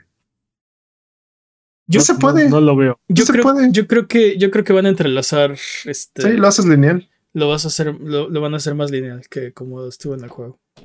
Aplicas la de los y de repente hay este flashback, de repente hay fast forward. Siento que hay cosas que funcionan en, videojue- en videojuegos que no funcionan en el cine o en las series. Ah, y, claro. creo que, y creo que lo que pasa en el 2 no va a funcionar, no va a funcionar en televisión. El- bueno, Es, exacto. Tienen que tener mucho cuidado porque el juego tomó un gran riesgo en contar la historia como la cuenta. Y sin spoilers para los que no lo han jugado, básicamente te cuenta eh, el juego dos veces, ¿no? Desde dos diferentes perspectivas. Primero una y, y después otra. Eh, pero al hacer eso... eh, ah, no sé, no, sé- no sé cómo no spoilerarlo, pero Yo- es que- un es yo durísimo, yo creo. Es que el problema de eso es que, por ejemplo, si lo pones en, en medio audio- audiovisual va a ser complicado, así como de, bueno, ¿y qué estoy viendo? No, o sea, como que te va a cortar como la inspiración. Pero si lo pones directamente, también te vas a quedar con cara de chale. Y esto porque también lo estoy viendo, no sé, como que no me interesa. Yo, yo, Es, es una manera muy sutil de manejarlo. yo creo que puedes hacer una segunda temporada eh, y que termine en un cliffhanger, ¿no? Termina en un cliffhanger y cuando empieza la tercera temporada estás al inicio de la segunda otra vez, Sí, tal cual. tal cual. O sea, lo que quieres hacer es este copy pastear como, Emular Como el juego. Emular Ajá. el juego. pero no lo sé. Es que sí se siente muy diferente. Porque, porque Bueno, tienes, pues, tienes el cliffhanger y Pero, quieres pero saber ¿sabes, qué me, pasa. ¿sabes qué me gustaría? Entonces te vas a chutar, te vas a chutar la tercera para saber qué, cómo acaba la segunda. ¿Sabes qué me gustaría? Que no pasara por qué está pasando. ¿Quién, quién causa los eventos de la, de la segunda temporada? Hasta el final de la, hasta el Sí, final de la, de la estamos segunda diciendo, tiempo, temporada. tiempo, estamos tiempo, diciendo tiempo. nada porque estamos hablando en clave. estamos así, diciendo sí, nada porque no podemos hablar de nada. El punto es que se, reno- Sí. se renovó para una segunda temporada, básicamente dos y tres, porque dice el creador que no cabe en una. Eh, entonces, pues. sí le creo. Sí, sí. pero- El, el segundo juego es Oye. mucho más grande. Muy y- largo. Y, y por eso te digo que. No veo cómo, no, no veo forma, ¿eh? Honestamente, yo no veo cómo podrán ad- adaptar el segundo juego a un formato de serie que funcione. Ojalá y no me puedan demostrar que estoy en un error, dos, Estás en un estaría error. increíble. Pero creo que tendrán que hacer modificaciones muy fuertes al guion. Creo, creo que más bien es un trabajo de Y no edición. me pondría, ¿eh? Porque hay muchas cosas de esa historia que no me encantan. Creo que es un trabajo de edición de poner este cosas antes que otras y ya, fin, vámonos. No, no creo que Puede sea tan ser. fácil. Creo que es una planeación muy. Sí, no, yo creo que sí van a tener que cambiar mucha historia. Y- Así como cambiaron las esporas por. por. ¿Por qué liendres, o no sé cómo llamarlas. este, Liendres. Es como que liendres. sí. que liendres. Obviamente, obviamente cambiaron ¿No los son esporas por piojos? Ah, liendres. no. Es un hongo que se esparce por liendres. Lo escucharon aquí. Teorías, teorías siempre. Teorías una ¿Cómo simbiosis correctas. con, un- con- una liendra. Tienen una simbiosis con una liendra, es lo mejor del mundo. Sí tienen, un, sí tienen una traducción, pero no me acuerdo. Zarci- dice Google que son zarcillos. Los tendrils, Espiráculos, ¿no? Los tendrils. El punto es que sí, como ese, como ese cambio, ¿no? Tendrían que hacer ese tipo de cambios. Como Sí. No, este, mucho, pero mucho, mucho, mucho más, este, más pesados. Y te digo, probablemente sea una historia parecida, pero ya no va a ser la misma historia. Hay- ¿Quién sabe? Ah, perdón. ¿Quién s- Igual y al final de esta temporada ya empiezan a poner los pasos de la segunda, porque vaya, el principio de, de Last of Us no estaba planeado de Last of Us parte 2, ¿no? Entonces es como de, ok, pueden reconocer ciertas cosas y va a ser mucho más fácil. Hay, hay un par de escenas en la parte 2 que dependen de las esporas. Me pregunto cómo las van a adaptar. Están centradas en Sí, aquí sí, hay sí, esporas, sí. ¿no? Este, pero bueno. Eh, si, si tienes Ah, pero ¿sabes qué parte? La parte del metro No, ya, ya, vámonos, ya, 2, ya, vámonos, vámonos. Hay- hay- Esa No parte, spoilers, no spoilers, hay, vámonos. hay- hay un par de partes de esporas, sí. La bueno. parte del metro del No. 2, esa parte. Oh, dude, sí, esa escena sí la quiero ver. Bueno, al rato, Pero bueno, al ya. rato me cuentas. Si tienes alguna pregunta de lo que sea, amiguito, amiguita, que nos están escuchando en este momento, que no entendieron nada porque hablamos en clave aparentemente, eh, estamos en redes sociales como Abuget, estamos en discord.io diagonal Abuget, donde estamos hablando de videojuegos entre episodio y episodio. Recuerda que Sonido Boom, Sonido Boom es tu podcast, así que ven a conversar a nosotros. De nosotros también, si quieres, ¿no? Pero con nosotros, de lo que tú quieras, Mejor. ¿no? Si Sí. quieres hablar de nosotros, sería un poco extraño. Pero puedes tal vez hacerlo, ¿no? Vámonos con el speedrun de noticias. Si no hablan de nosotros a nuestras espaldas, no sean gachos. El speedrun de noticias es la sección donde hablamos de las noticias que son importantes, pero no son tan importantes como para dedicarle su propia sección. La categoría es podcast por ciento. El corredor de esta ocasión es Master Peps. ¿Estás listo, Master Peps? Listo. Speedrun de noticias en 3, 2, 1, tiempo. Justin Roiland, eh, co-creador de Rick and Morty y fundador de Squash Studios, que son los creadores de High Life, se separan de ambos proyectos luego de sus acusaciones de violencia familiar y abuso. Toma. Chale. Pero bueno, Sí. la Sí, serie sigue y también el estudio. Pero Sí. Van a recastear las voces de Rick and Morty. eh, lo cual yo creo que no va a haber ningún problema y nadie ni siquiera se va a dar cuenta. Hay tantos imitadores buenos de, de Rick and Morty. O sea, sí, te digo, si, si, si, si buscan como las voces así igualitas, muy parecidas, yo creo que nadie se va a dar cuenta. Justin Roiland hace mucho que ya no escribe para el programa, así que sería, Pero- sería inconsútil. Por lo que entiendo, al menos antes, hacía como este improvisaciones, ¿no? Que sí se quedaban como el programa. Sí. Ah, Eso sí. siento que va a perder un poquito, pero eh. Sí, pero pues sí, pero lo- o Ver para creer. Lo puedes, es- puedes escribir y a lo mejor encuentras a alguien que improvisa todavía mejor, ¿no? Y a mí lo Sí. que me sorprendió fue lo rápido y lo. lo sí, sí, lo. eh, no, bueno, no sé cómo han sido las negociaciones, pero parece ser que fue así como. Sí, bueno, esto ya se acabó, ¿no? Este, Oye, pero no, y no el fue tan proyecto sigue sin mí, ¿no? Pero no fue tan rápido, porque esto, ya- eh, al menos la, este, las acusaciones llevan creo que dos años. Sí, pero en el momento en el que esto se volvió ya. Eh, Viral, digamos. el problema es que no, no, no. habían salido a Los- la luz, Jimmy. No, no solamente eso. No se sabía. Lo- lo- las situaciones legales toman mucho tiempo, son, son procesos este, lentos y Engorrosos. con muchos Oh, pasos, hasta que ya llegó al punto de juicio y de y de o sea, hasta que ya llegó un punto de esto no se puede ir, no se puede echar para atrás. En ese momento se rompieron las relaciones, ¿no? O sea, supongo que fue algo que se platicó con anticipación, ¿no? O sea, entonces y probablemente una, una condición en alguna de las cláusulas de alguno de los contratos también, probablemente. Muy probablemente. Pero- ¿Quién sabe? pues triste, pero bueno. Sí, o sea. La decisión correcta por ambos estudios. Es, exacto, o sea, digo, triste porque. Porque, o sea, porque está acusado o sea, de estas cosas. El, punto es, no se ha probado nada, entonces es, o sea, tiene alegatos en este momento. Pero eso es grave, o sea, yo creo que estas cosas no pasan nomás, porque sí, sí, me explico. Algo hay detrás de una acusación de este, de este tamaño. Qué mala onda que haya resultado ser una persona problemática. Y creo que es la decisión correcta por parte del estudio y por parte del programa. Como te digo, el programa pues creo que ni se van a dar cuenta si los si castean voces similares. Y pues el estudio ahí sigue, ¿no? Creo que Justin Roiland no programó una sola línea de código.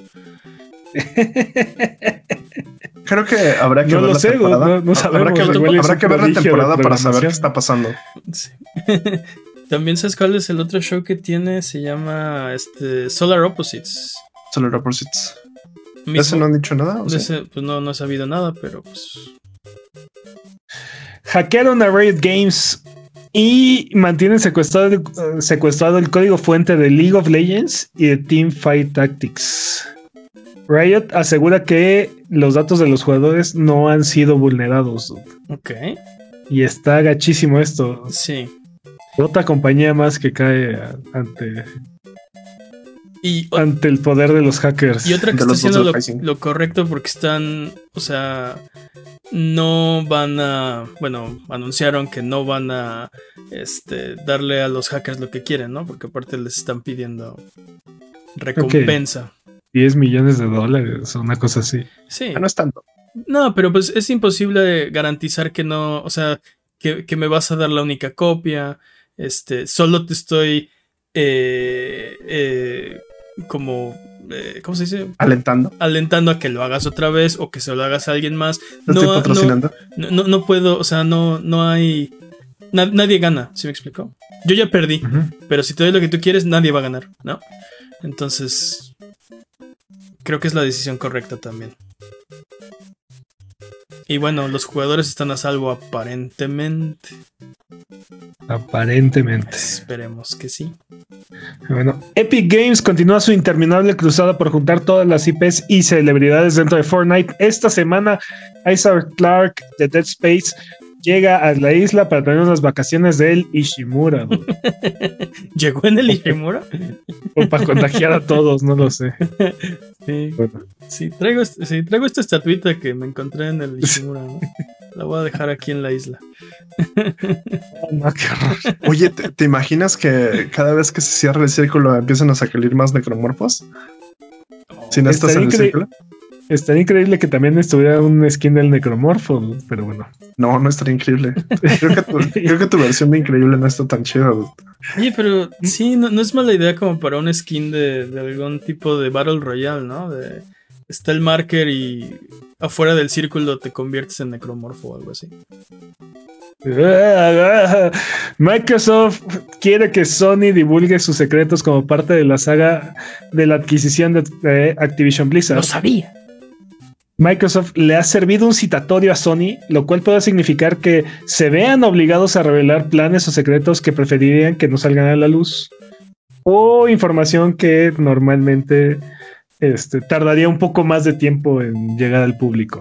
me, gustaría, me gustaría saber de leyes y esto para entender todos los detalles de qué demonios está pasando en esto y si sí es legal, si no es legal y qué puede hacer Sony para, para contrastar el clásico activaste mi carta trampa.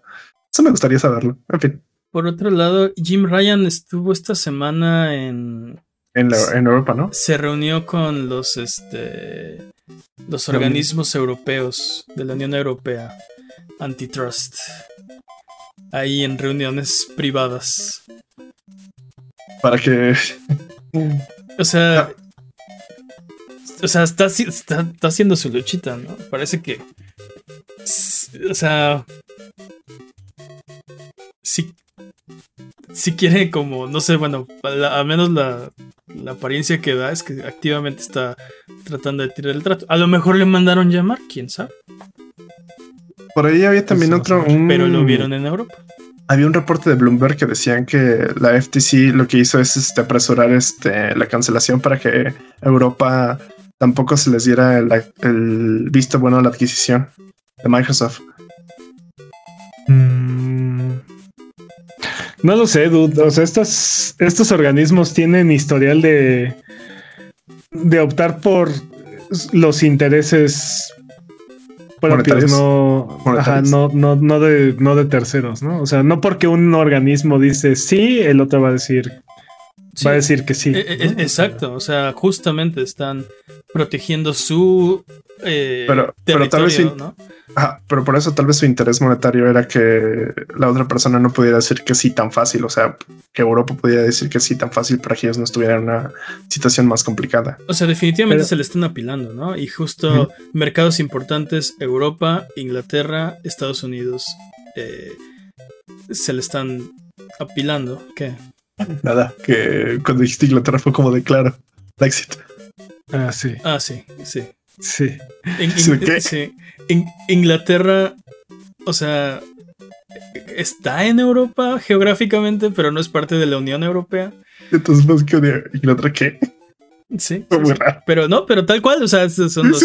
Ok, tal vez dije Europa y debí decir de la Unión Europea, de Inglaterra y de Estados Unidos. Son mercados muy importantes, muy importantes. A ver qué sigue, porque esto va a seguir para largo. Pues no puede alargarse mucho. Ah, no, puede pasar de marzo, así es que. mucho. Siguen siendo No puede pasar de marzo. Pero eh, creo que Jim Ryan está haciendo lo correcto, o bueno, su deber, ¿no? Al. Al por lo menos exponer el caso de por qué no es conveniente para la industria esto. O sea, creo que. ¿no? Sí, que, Pero no solamente eso. Que quede muy claro. Phil Spencer en el lugar de Jim Ryan estaría haciendo exactamente lo mismo. Hasta más. No lo sé, dude, porque no vemos a otros CEOs este, eh, haciendo la, labor de la misma forma en la que la está haciendo Jim Ryan. O sea, hay otros, hay otros interesados y siento que nadie se puso la bandera o la, la playera y agarrar y decir no nos conviene esto, vamos a hacer el verdadero esfuerzo. Y creo sí, que Jim Ryan sí lo hizo. Sí, pero también eh, Activision Blizzard tiene eh, pues un, un, peso y un significado especial dentro de la de la competencia, o sea, dentro del mercado de las consolas y el first party de, de videojuegos, ¿no? Eh, Google tiene sus objeciones, este, Nvidia tiene sus objeciones. Están pensando en otras cosas, no están pensando en ese mercado y Activision Blizzard no significa nada para ellos. Lo, entiendo, lo entiendo, pero así como Tim Sweeney agarró y dijo, yo, yo voy a llevar la batalla con Apple hasta hasta sus extremos. Creo que Jim Ryan agarró y dijo, yo voy a hacer esto, pero con Microsoft, ¿no? O sea... Sí, dijo Microsoft, ah, sí, usted en un citatorio, toma mi carta trampa. Este, vamos a ver hasta dónde vamos a ver hasta dónde llega esto, pero la verdad es que trampa, Jim Ryan. siento que siento que Jim Ryan no entiende a los gamers o la industria como como tal, pero creo que sí entiende de negocios y sabe perfectamente qué es lo que no le conviene. Ah, sí, no, está, está en esa posición por una razón, ¿no? Y justo, justo lo puedes, lo puedes ver. No, no es nepotismo.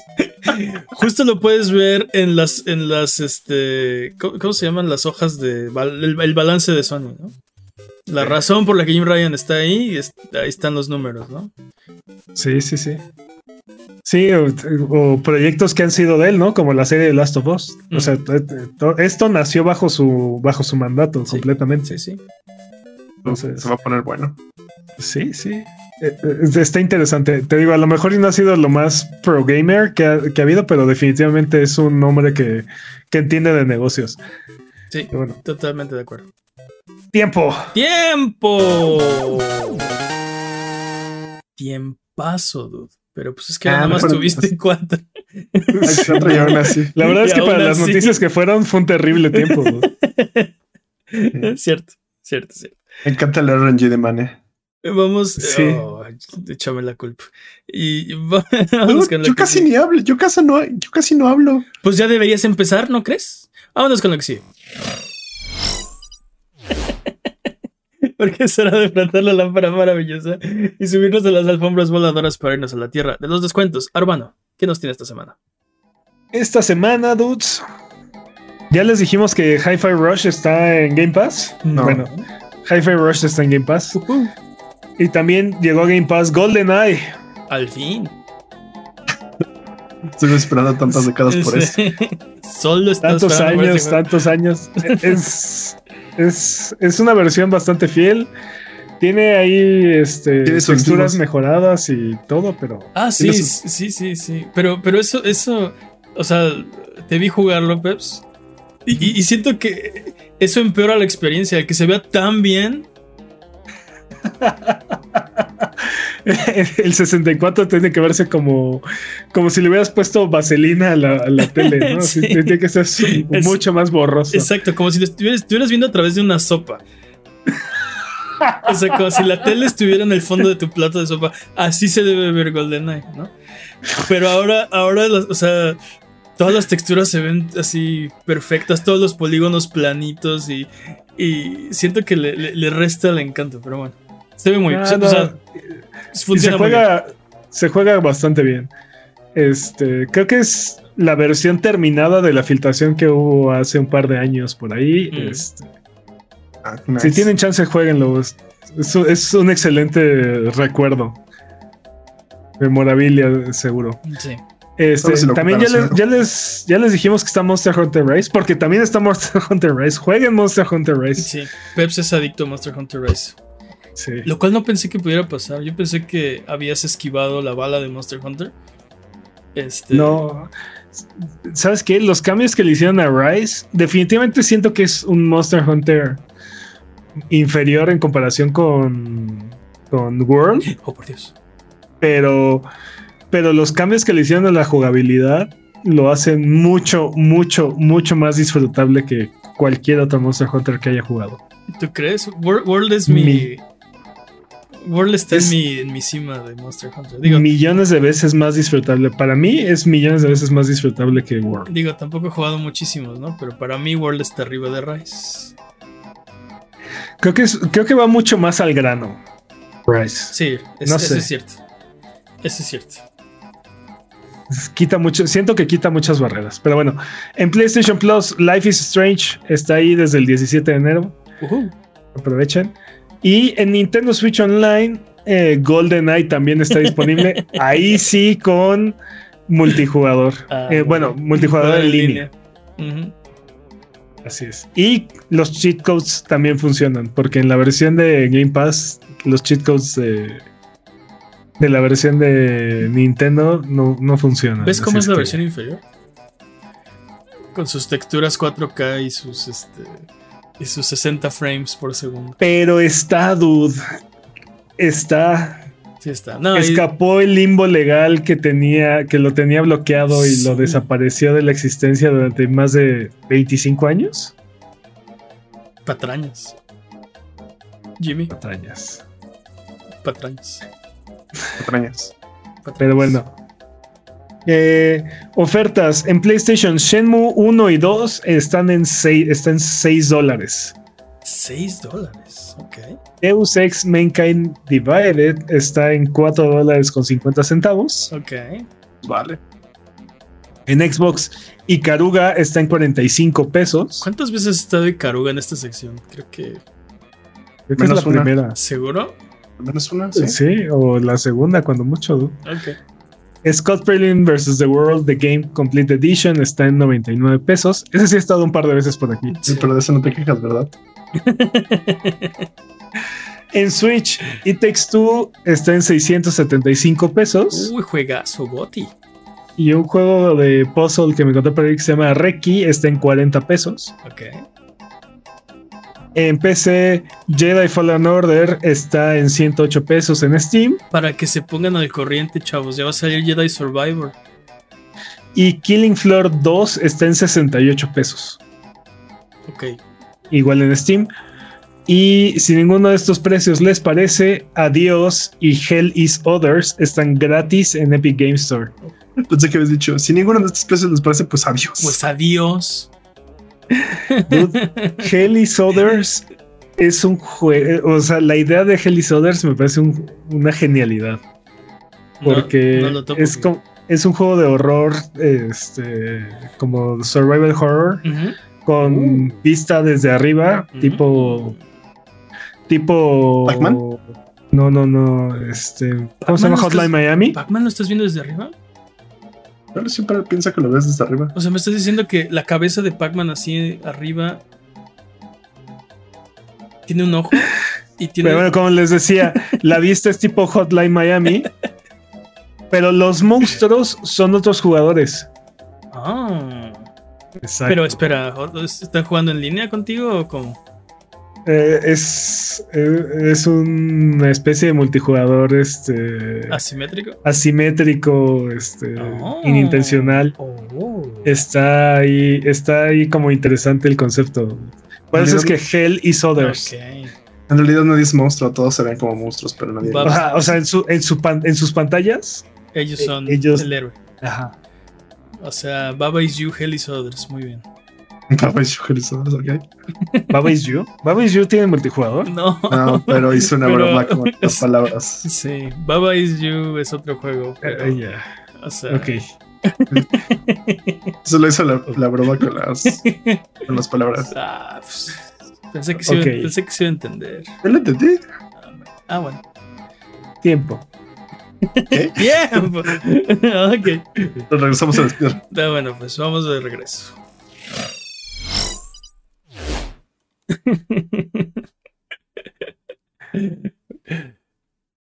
Señoras y señores, Sonido Boom se transmite todos los viernes en la noche en vivo en twitch.tv diagonal a Buget. Así es, amiguito, amiguita, si quieres escucharnos decir sandeces eh, en vivo y a todo color y dejarnos mensajes en el chat y aparecer en el speedrun de noticias como un monito, nos puedes ver en twitch.tv diagonal a Buget todos los viernes en la noche. ¿A qué hora? En la noche. Y todos los lunes se publica este podcast en tu plataforma de podcast de confianza y subimos el video a youtube.com diagonal arroba sonido guion bajo boom. Se lo repito, youtube.com diagonal arroba sonido guion bajo boom. El guion bajo y la arroba son los símbolos, no escriban arroba sonido guion bajo boom, de favor.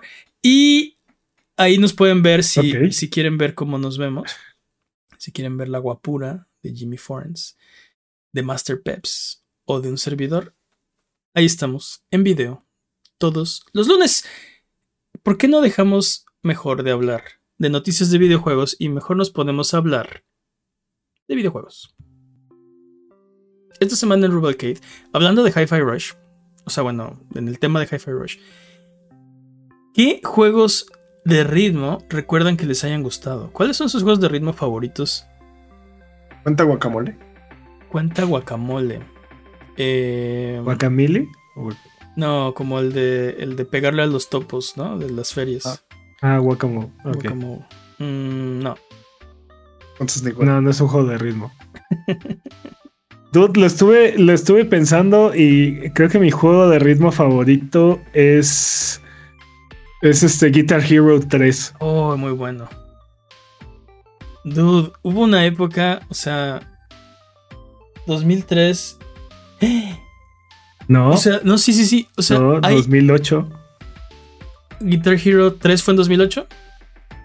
Salió como en el 2000. Patarañas, pero según yo salió como en. Sí, como en 2007, 2008. Está- Dude, hay, todo- Do- Guitar Hero 2 creo que salió en 2005. Ahí No, perdón. hay toda una generación de, de gamers adultos el día de 2007. hoy que, que no supieron o no, no vivieron que todos teníamos guitarras de plástico en nuestras casas y, Oh, sí. y baterías de plástico y Micrófonos de plástico. sí, Sí, todo- sí. sí, sí. Pero, pero, o sea, no, no es que fuera, o sea, era común, era, era raro si no tenías una guitarra de plástico en tu casa, por supuesto. No solo, no solo no era, no solo era común, o sea, es que había una fiebre, dude. O sea, así como todo el mundo quería tener un Wii, todos queríamos jugar Guitar Hero con, con la guitarra y pelear y pelearte con Tom Morello y con el diablo. El o sea, diablo, sí. este, Sí, sí, sí. Es cierto. Yo llegué muy tarde. Es- no, es cierto, Sí, es pero- completamente cierto. y Rock Band, y luego Rock Band llevó eso al extremo, de hecho al grado, este, Saturar el Sí, a un grado sin retorno, ¿no? Porque ya no solamente era la guitarra, sino toda la banda. Toda la banda. Batería, Sí. guitarra. Y creo que hubo uno que hasta piano tenía, ¿no? No recuerdo un piano. Recuerdo que después pero- sacaron DJ Hero, pero no pegó tan chido. Bubusela Hero también. No. Este.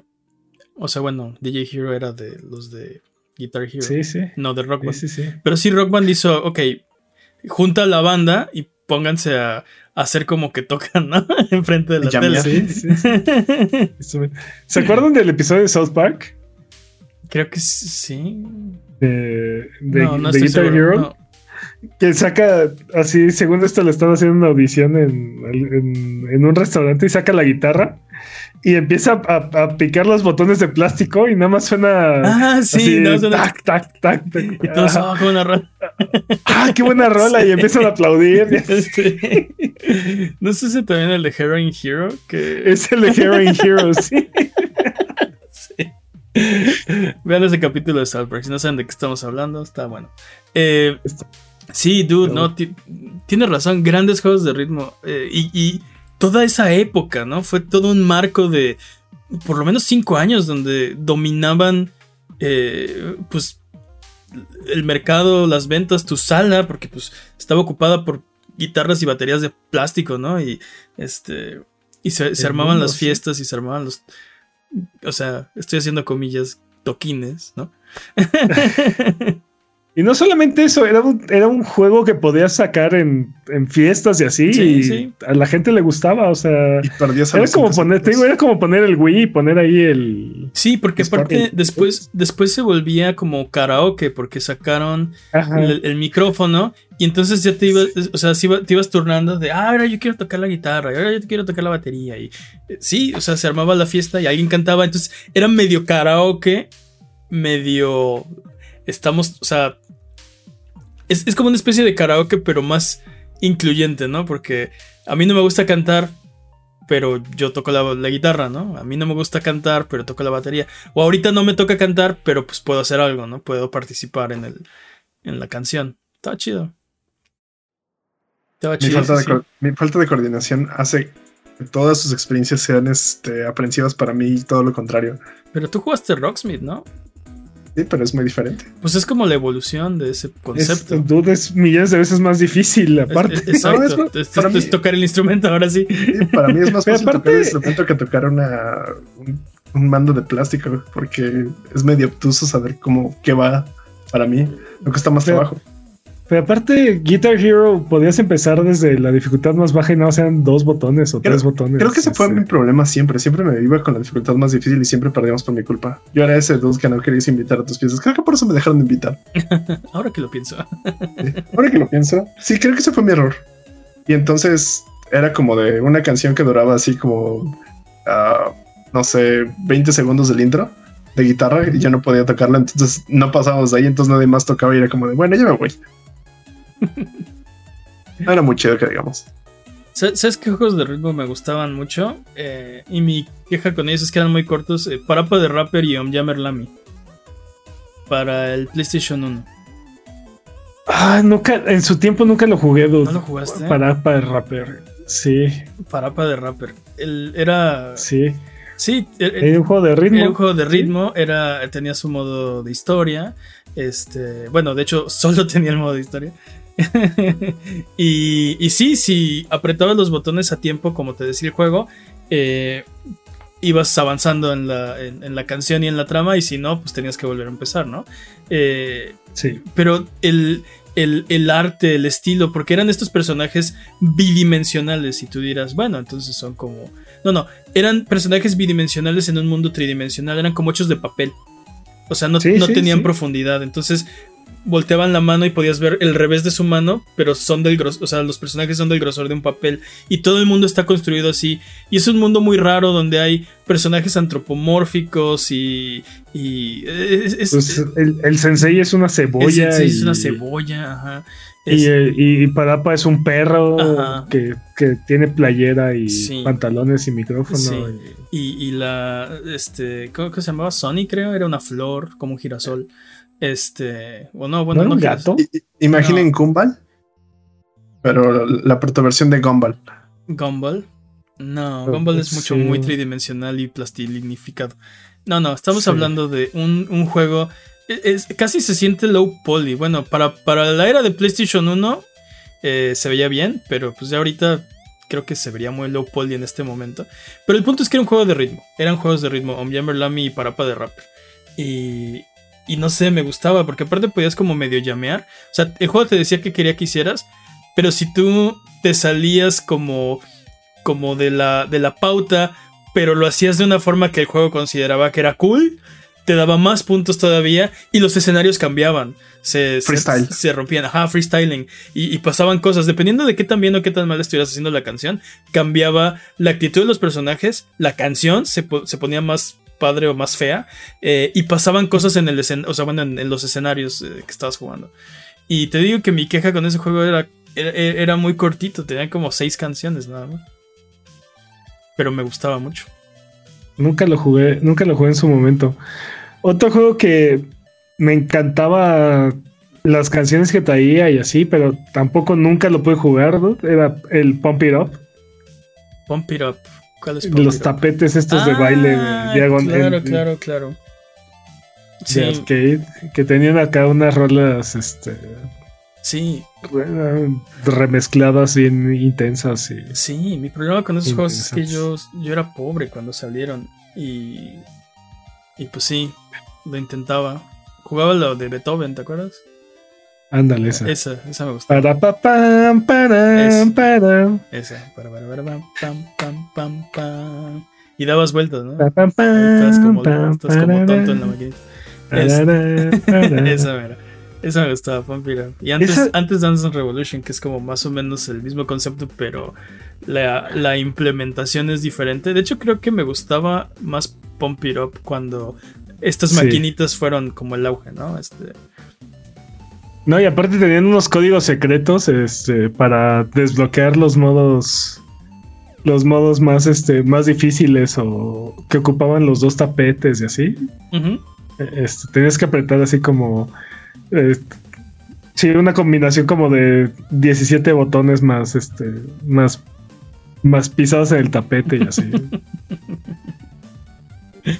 Estaban, estaban chidos, pero como que sí, era muy difícil tener el espacio para tener una, una maquinita o un tapete. Por ejemplo, vendían este, los juegos caseros de, por lo menos de Dance, Dance Revolution con tapete, ¿no? Pero era como un compromiso muy grande el espacio para armar ahí tu set, para, para bailar. Obviamente nadie, casi nadie tiene una maquinita de esas. E ir a la plaza o al arcade a jugar, pues era muy caro, ¿no? Yo terminé teniendo un, un control de PlayStation 1 que es un, es un tapete de Dances Revolution. La fiebre, a todo lo que da. No sé cómo, no lo sé, pero bueno, termina. ¿Alguna vez Y- jugaron?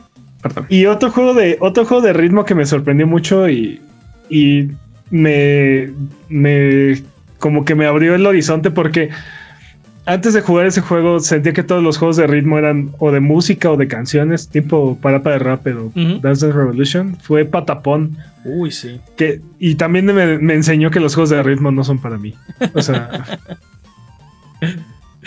Juegazo, Es- patapón. Pam, pam, patapón. Tum, tum. estaba muy interesante porque la combinación de botones era lo que te daban las canciones y eso eran las instrucciones para tus para tus minions. Sí, ¿no? Era un tipo de RTS. Bueno, No era RTS. eh, lo que pasa es que, o sea, no controlabas a los monos directamente, ¿no? Sí. O sea, les tenías que dar canciones para que hicieran cosas. Entonces tenías exacto. como diferentes sonidos. Entonces uno era pon, uno era pata, Ec. uno era chaca.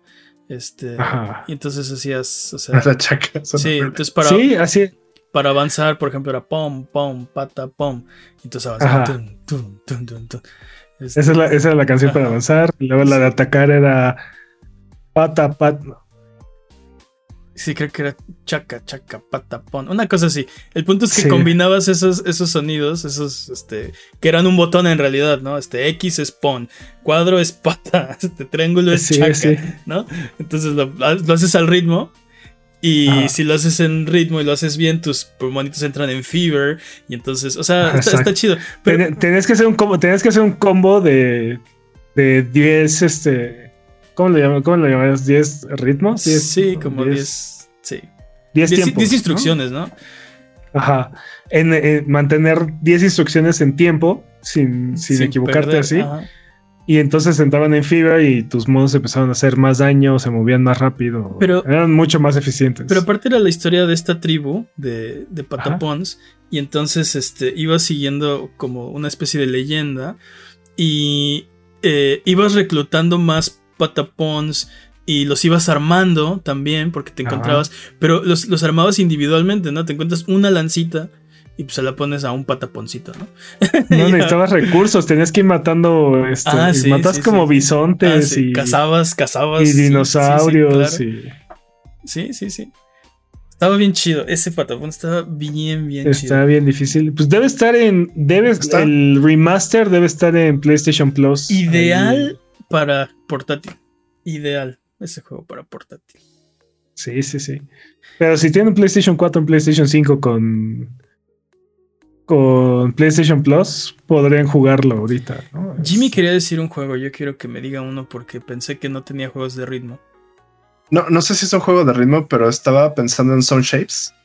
Si lo taparon para PlayStation 3. Son Ah, sí, claro que, claro que sí, ¿no? Y también salió para el 4 y para el Vita. Es, es un juego de plataforma, pero, Pero todos los niveles están basados en una canción. Y cada y cada y conforme te vas moviendo vas alterando la, La la rola. música. Mm. Pero ese juego cuenta como juego de ritmo porque no Lo- te lo- tienes que mover, no te tienes que mover en ritmo. Tienes que hacer algo con ritmo. Sí tienes que hacer algo en ritmo porque es- ciertos, por ejemplo, enemigos o hazards del, del nivel tienen ritmo. Entonces tienes Ah, que bueno. estar escuchando la canción y de repente, este, si, este, si te mueves a destiempo, te matan y te regresan al principio. Entonces tienes que volver Pero- a seguir haciendo la canción. Y a veces, Pero, mientras o sea- más avanzas, mientras más este, orquestada está la canción, más este, peligros hay. Sí, porque en realidad el juego es un juego de plataforming, ¿no? O sea, pero así como en, en algunos juegos, o sea, tienes que hacer las cosas como con cierto ritmo. Sí, digamos que tiene es un platformer, pero tiene elementos de ritmo. Yo creo que Ajá, puede contar porque Lo, lo interesante de ese juego es cómo vas haciendo música. O sea, mm, estás jugando un juego de plataforming y sin darte cuenta estás haciendo música porque tu movimiento va alterando el, el soundtrack del juego y vas, vas este... mm, Sí, vas haciendo nuevos sonidos y vas haciendo. Vas, vas complementando la, la música de ambiente y de. Te digo, sin darte cuenta ya estás haciendo música. Eso está. Ese me falta jugarlo. ¿Qué, más no hemos hablado? Taiko no Tatsujin, Donkey Konga. Do- Es- Dude, Donkey Konga era. Fue un experimento súper interesante, ¿no? Porque. Sí. ¿Qué- ¿Qué me dices de este? ¿Qué se llama? El del Wii, el de todos los instrumentos con Shigeru Miyamoto. Wii y- Music, el Wii Music. y Wii. Music. No, de ese no hablamos. Este, ah, por ejemplo, My Crypt of the Necrodancer y Cadence of Hyrule. No puedo. Ese yo lo no- jugué en stream. Está, Ese está juego muy, no puedo. Muy, muy bueno. Muy, muy bueno. Chidos. Es bien difícil hablar y jugar esa cosa, pero. El ritmo. Deberías de aprender a hablar en un ritmo para no perderlo. Pero Y pues entonces, me tuve que rifar ese día. Y estuvo bien chida la plática ese, ese, ese- esa vez que lo jugamos. Estuvo bien chido el episodio, bueno, el stream. chido. Se puso bueno. Eh, ¿Qué más no hemos hablado? ¿Qué otros juegos de ritmo? Hay un buen. Pero. Creo Pero- que el problema es que No, no, y, y siento que no son tantos, porque siento que es bastante nicho. O sea, sí, claro. Sí, e- En general, como que es más común encontrar elementos de ritmo o de. o- o- o- no sé. Elementos rítmicos en un juego que juegos que están basados en llevar el ritmo como Hi-Fi Rush, ¿no? Este, este juego está basado en. Tienes que llevar este ritmo. Puedes no hacerlo, pero deberías hacerlo, ¿no? Este, básicamente es el, el concepto del juego. no recuerdan, no recuerdan este un GDQ que en el que hicieron como una lavadora. Bueno, tenía como una lavadora, pero era de ritmos. Se la pasaban haciendo canciones así, pero tenía como una especie de lavadora que se la pasaba haciendo como rotaciones con sus manos bien locas. No sé si lo vieron. No me acuerdo. Otro juego de ritmo que del que hemos hablado aquí en el podcast y está muy padre, pero definitivamente no, o sea, no lo, no lo pude jugar. Es Metal Hellsinger. Ah, Metal Gear Singer, claro, claro. Mm, Este. Claro. son interesante. Está, está ahí en Game Pass, es un first person shooter tipo boomer shooter. Este, pero el juego te va marcando, te va marcando una pauta y tienes que estar haciendo ataques en la en los tiempos en fuertes. El, en el ritmo, no, en el ritmo. Y eso te aumenta tu combo, te mantiene el combo y te va curando y haces más daño. Pero aparte, va enriqueciendo el soundtrack del juego. O sea, va, le va agregando pistas a la música. Y entonces, este, Sí. primero tienes como una base melódica y después tienen- entran las baterías y después entra el vocalista y así, o sea, y todo es metal. Entonces, este, está muy chido, pero no, o sea, no puedo jugarlo. Es, Sí, hay, hay, hay, hay varios. Tienes razón que es nicho, pero sí hay juegos. Está, por ejemplo, Res Infinite. Salió. Bueno, Res. Res Infinite. em, Amplitude también. Beat Saber es un juego de ritmo. Beat Saber. Beat Saber. Dude, el, el killer, el killer app de, VR, del VR, Totalmente. definitivamente. totalmente. Juegazo. Eh, o sea, sí, tienes razón que es como muy, muy nicho. Eh, ¿Sabes qué? Hay un juego, ahora que lo pienso, hay un juego de ritmo que yo he estado esperando jugar y hasta donde yo sé no ha salido, que se ve muy bueno, que se llama eh, Rhythm Doctor, se llama. Doctor de ritmo. Doctor Es como operando con ritmo. Y había, había como un. Había como un demo. El punto es que tienes que, al menos en lo que, lo que he podido ver, tienes que apretar el botón en el séptimo bit del, del, del compás. Entonces, bueno, te digo, eso es, eso es lo único que he visto del juego. Me imagino que otros niveles harán otras cosas. Pero entonces, eh, pero entonces te pone una canción que está chida. Y entonces 1, 2, 3, 4, 5, 6. Tú aprietas el botón en, en el 7, ¿no? Pero el juego trata de confundirte y trata de impedirte que des clic en el 7. Con todo lo que tiene. Hasta No, hace, hace como no. que crashea el juego, ¿no? ¿Y tú qué? Y luego así, ¡eh! se te pasó el 7. Así, ¿no? Está bien chido. Se ve bien, bien chido. Es un juego de. Suena, suena medio troll. No, no, suena, no, muy está bien chido. suena mu- muy interesante, pero Les- creo que es un juego que no podría jugar. Les voy a O sea, buscar un video, se los posteo en el Discord para que vean de lo que estoy hablando. Ese, ese, tengo muchas ganas de jugarlo.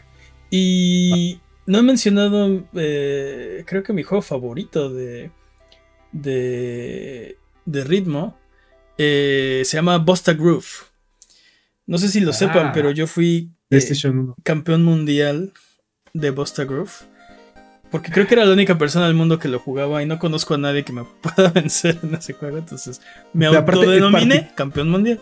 Porque pues, Particularmente Bosta Groove es un juego que era como de peleas, ¿no? Este. es una especie de duelo de baile. Sí.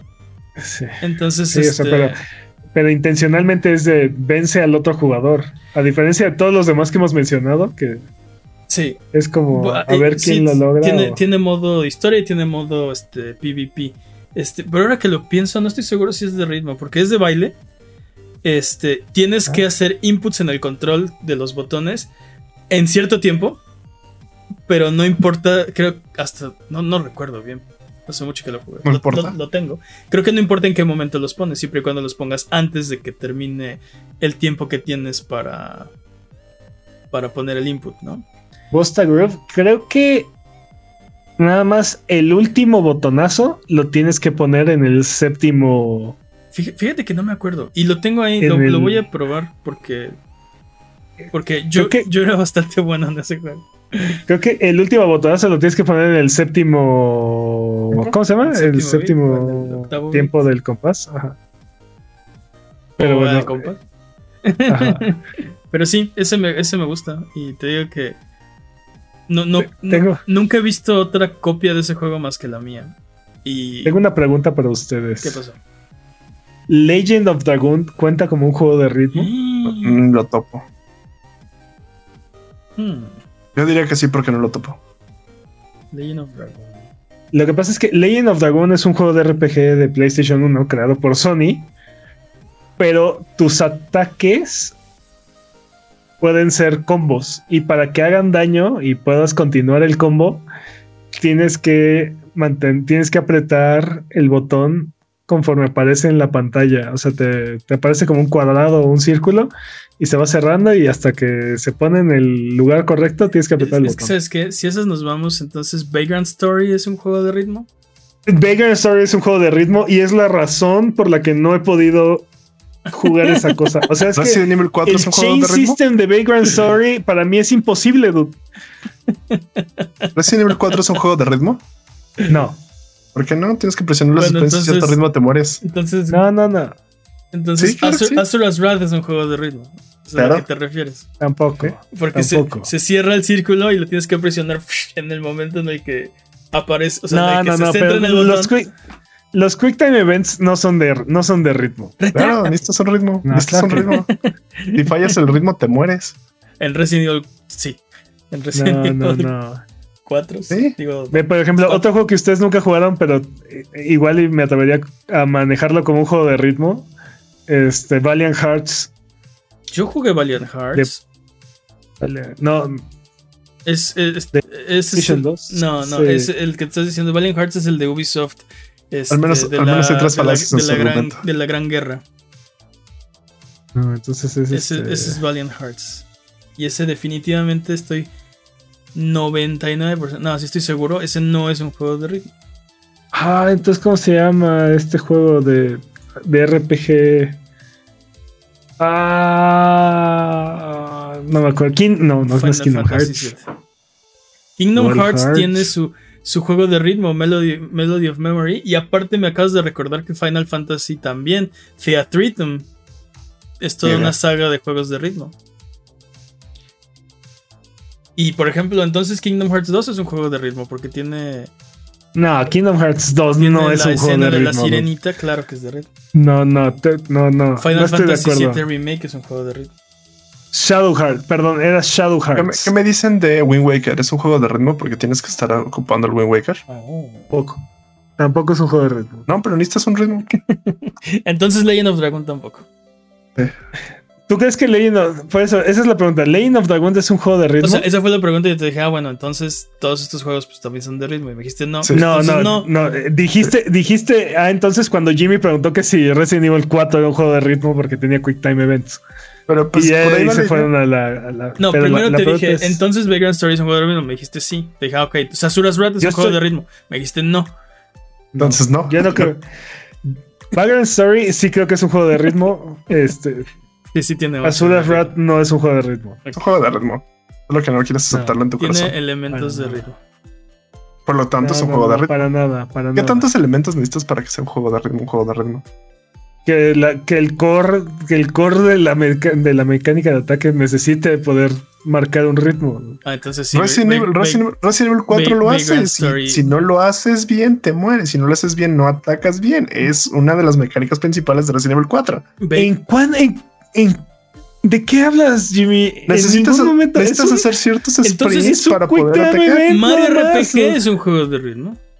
Mario RPG es un juego de ritmo porque tienes que pegar justo en el momento para hacer más brincos. Obviamente es un juego de ritmo, dude. Mario, Mario RPG to- todavía es mucho más. Estoy, estoy, inclin- estoy mucho más inclinado a creer que es un juego de ritmo. Creo que estamos alargando la definición de que es un Sí. juego de ritmo para. Yo, yo lo estoy haciendo. juegos. Yo lo estoy haciendo. Pero bueno, No Shadow Hearts, estás hablando de Shadow Hearts, es un RPG. eh, Lo que pasa es que Shadow Hearts para atacar te, tienes una tienes un círculo este, donde va avanzando un- una aguja y tienes y de- tienes áreas donde si aprietas el botón mientras pasa esa área haces daño y si y si la atinas al- a, la, a la rayita donde brilla es un crítico entonces conforme vas avanzando se va haciendo más grande tu área o puedes ir teniendo varias áreas entonces puedes atacar varias veces varias en un veces turno en un, ok, en un solo círculo. Ok. Ajá, entonces Interesante. es no sé si lo puedan considerar un juego de ritmo, ¿no? O sea, ese tipo de mecánica Pero es que, o si sea, no Legend of Dragon, Mario RPG, Shadow Hearts, incluso, el- bueno, Vagrant Story está a debatir. Azura's Wrath tienen elementos de ritmo, pero no son juegos propiamente de ritmo. Bueno, yo diría. pero lo- que pasa es que por ejemplo, Mario RPG nada más un par de ataques requieren No, que hagas un botonazo. Todos los ataques tienen un, un momento donde hacen más daño. Y para defenderte también presionas el botón y, y te Un sweet spot, ¿no? Tienes haces, como un sweet spot. guardia. Pero según yo, no, no son todos. Es, es- es un elemento de. O sea, creo que fue la idea como para hacer el combate más dinámico. Una de las quejas en ese momento de los JRPGs era que no haces nada, ¿no? O sea, Sí. esperas a que te peguen y luego tú te esperan a que les pegues. Y entonces es como, ok, este, de todas formas tienen su turno, pero tú puedes evitar parte del daño, puedes hacer algo, ¿no? Tienes algo que hacer. ¿Qué me, qué me dicen de Final Fantasy VIII? ¿Es un juego de ritmo? Ay, Jimmy. Ya vámonos. Cuando, cuando le metes, la, cuando metes el, la, ¿qué? la espada. La. Mira, Jimmy, mira, Jimmy, algo brillante por allá. No funciona, tengo trojas. A Buget ya nos vamos. Nos ayudan mucho al escucharnos. Muchas gracias por quedarse hasta este momento. Son lo máximo. Eh, la verdad que sí, lo pensamos desde siempre. Y nos alegran mucho sus comentarios, su buena onda todas las semanas. Muchísimas, muchísimas gracias. Muchas gracias, Jimmy. Gracias, botonazos. Muchas gracias, Peps.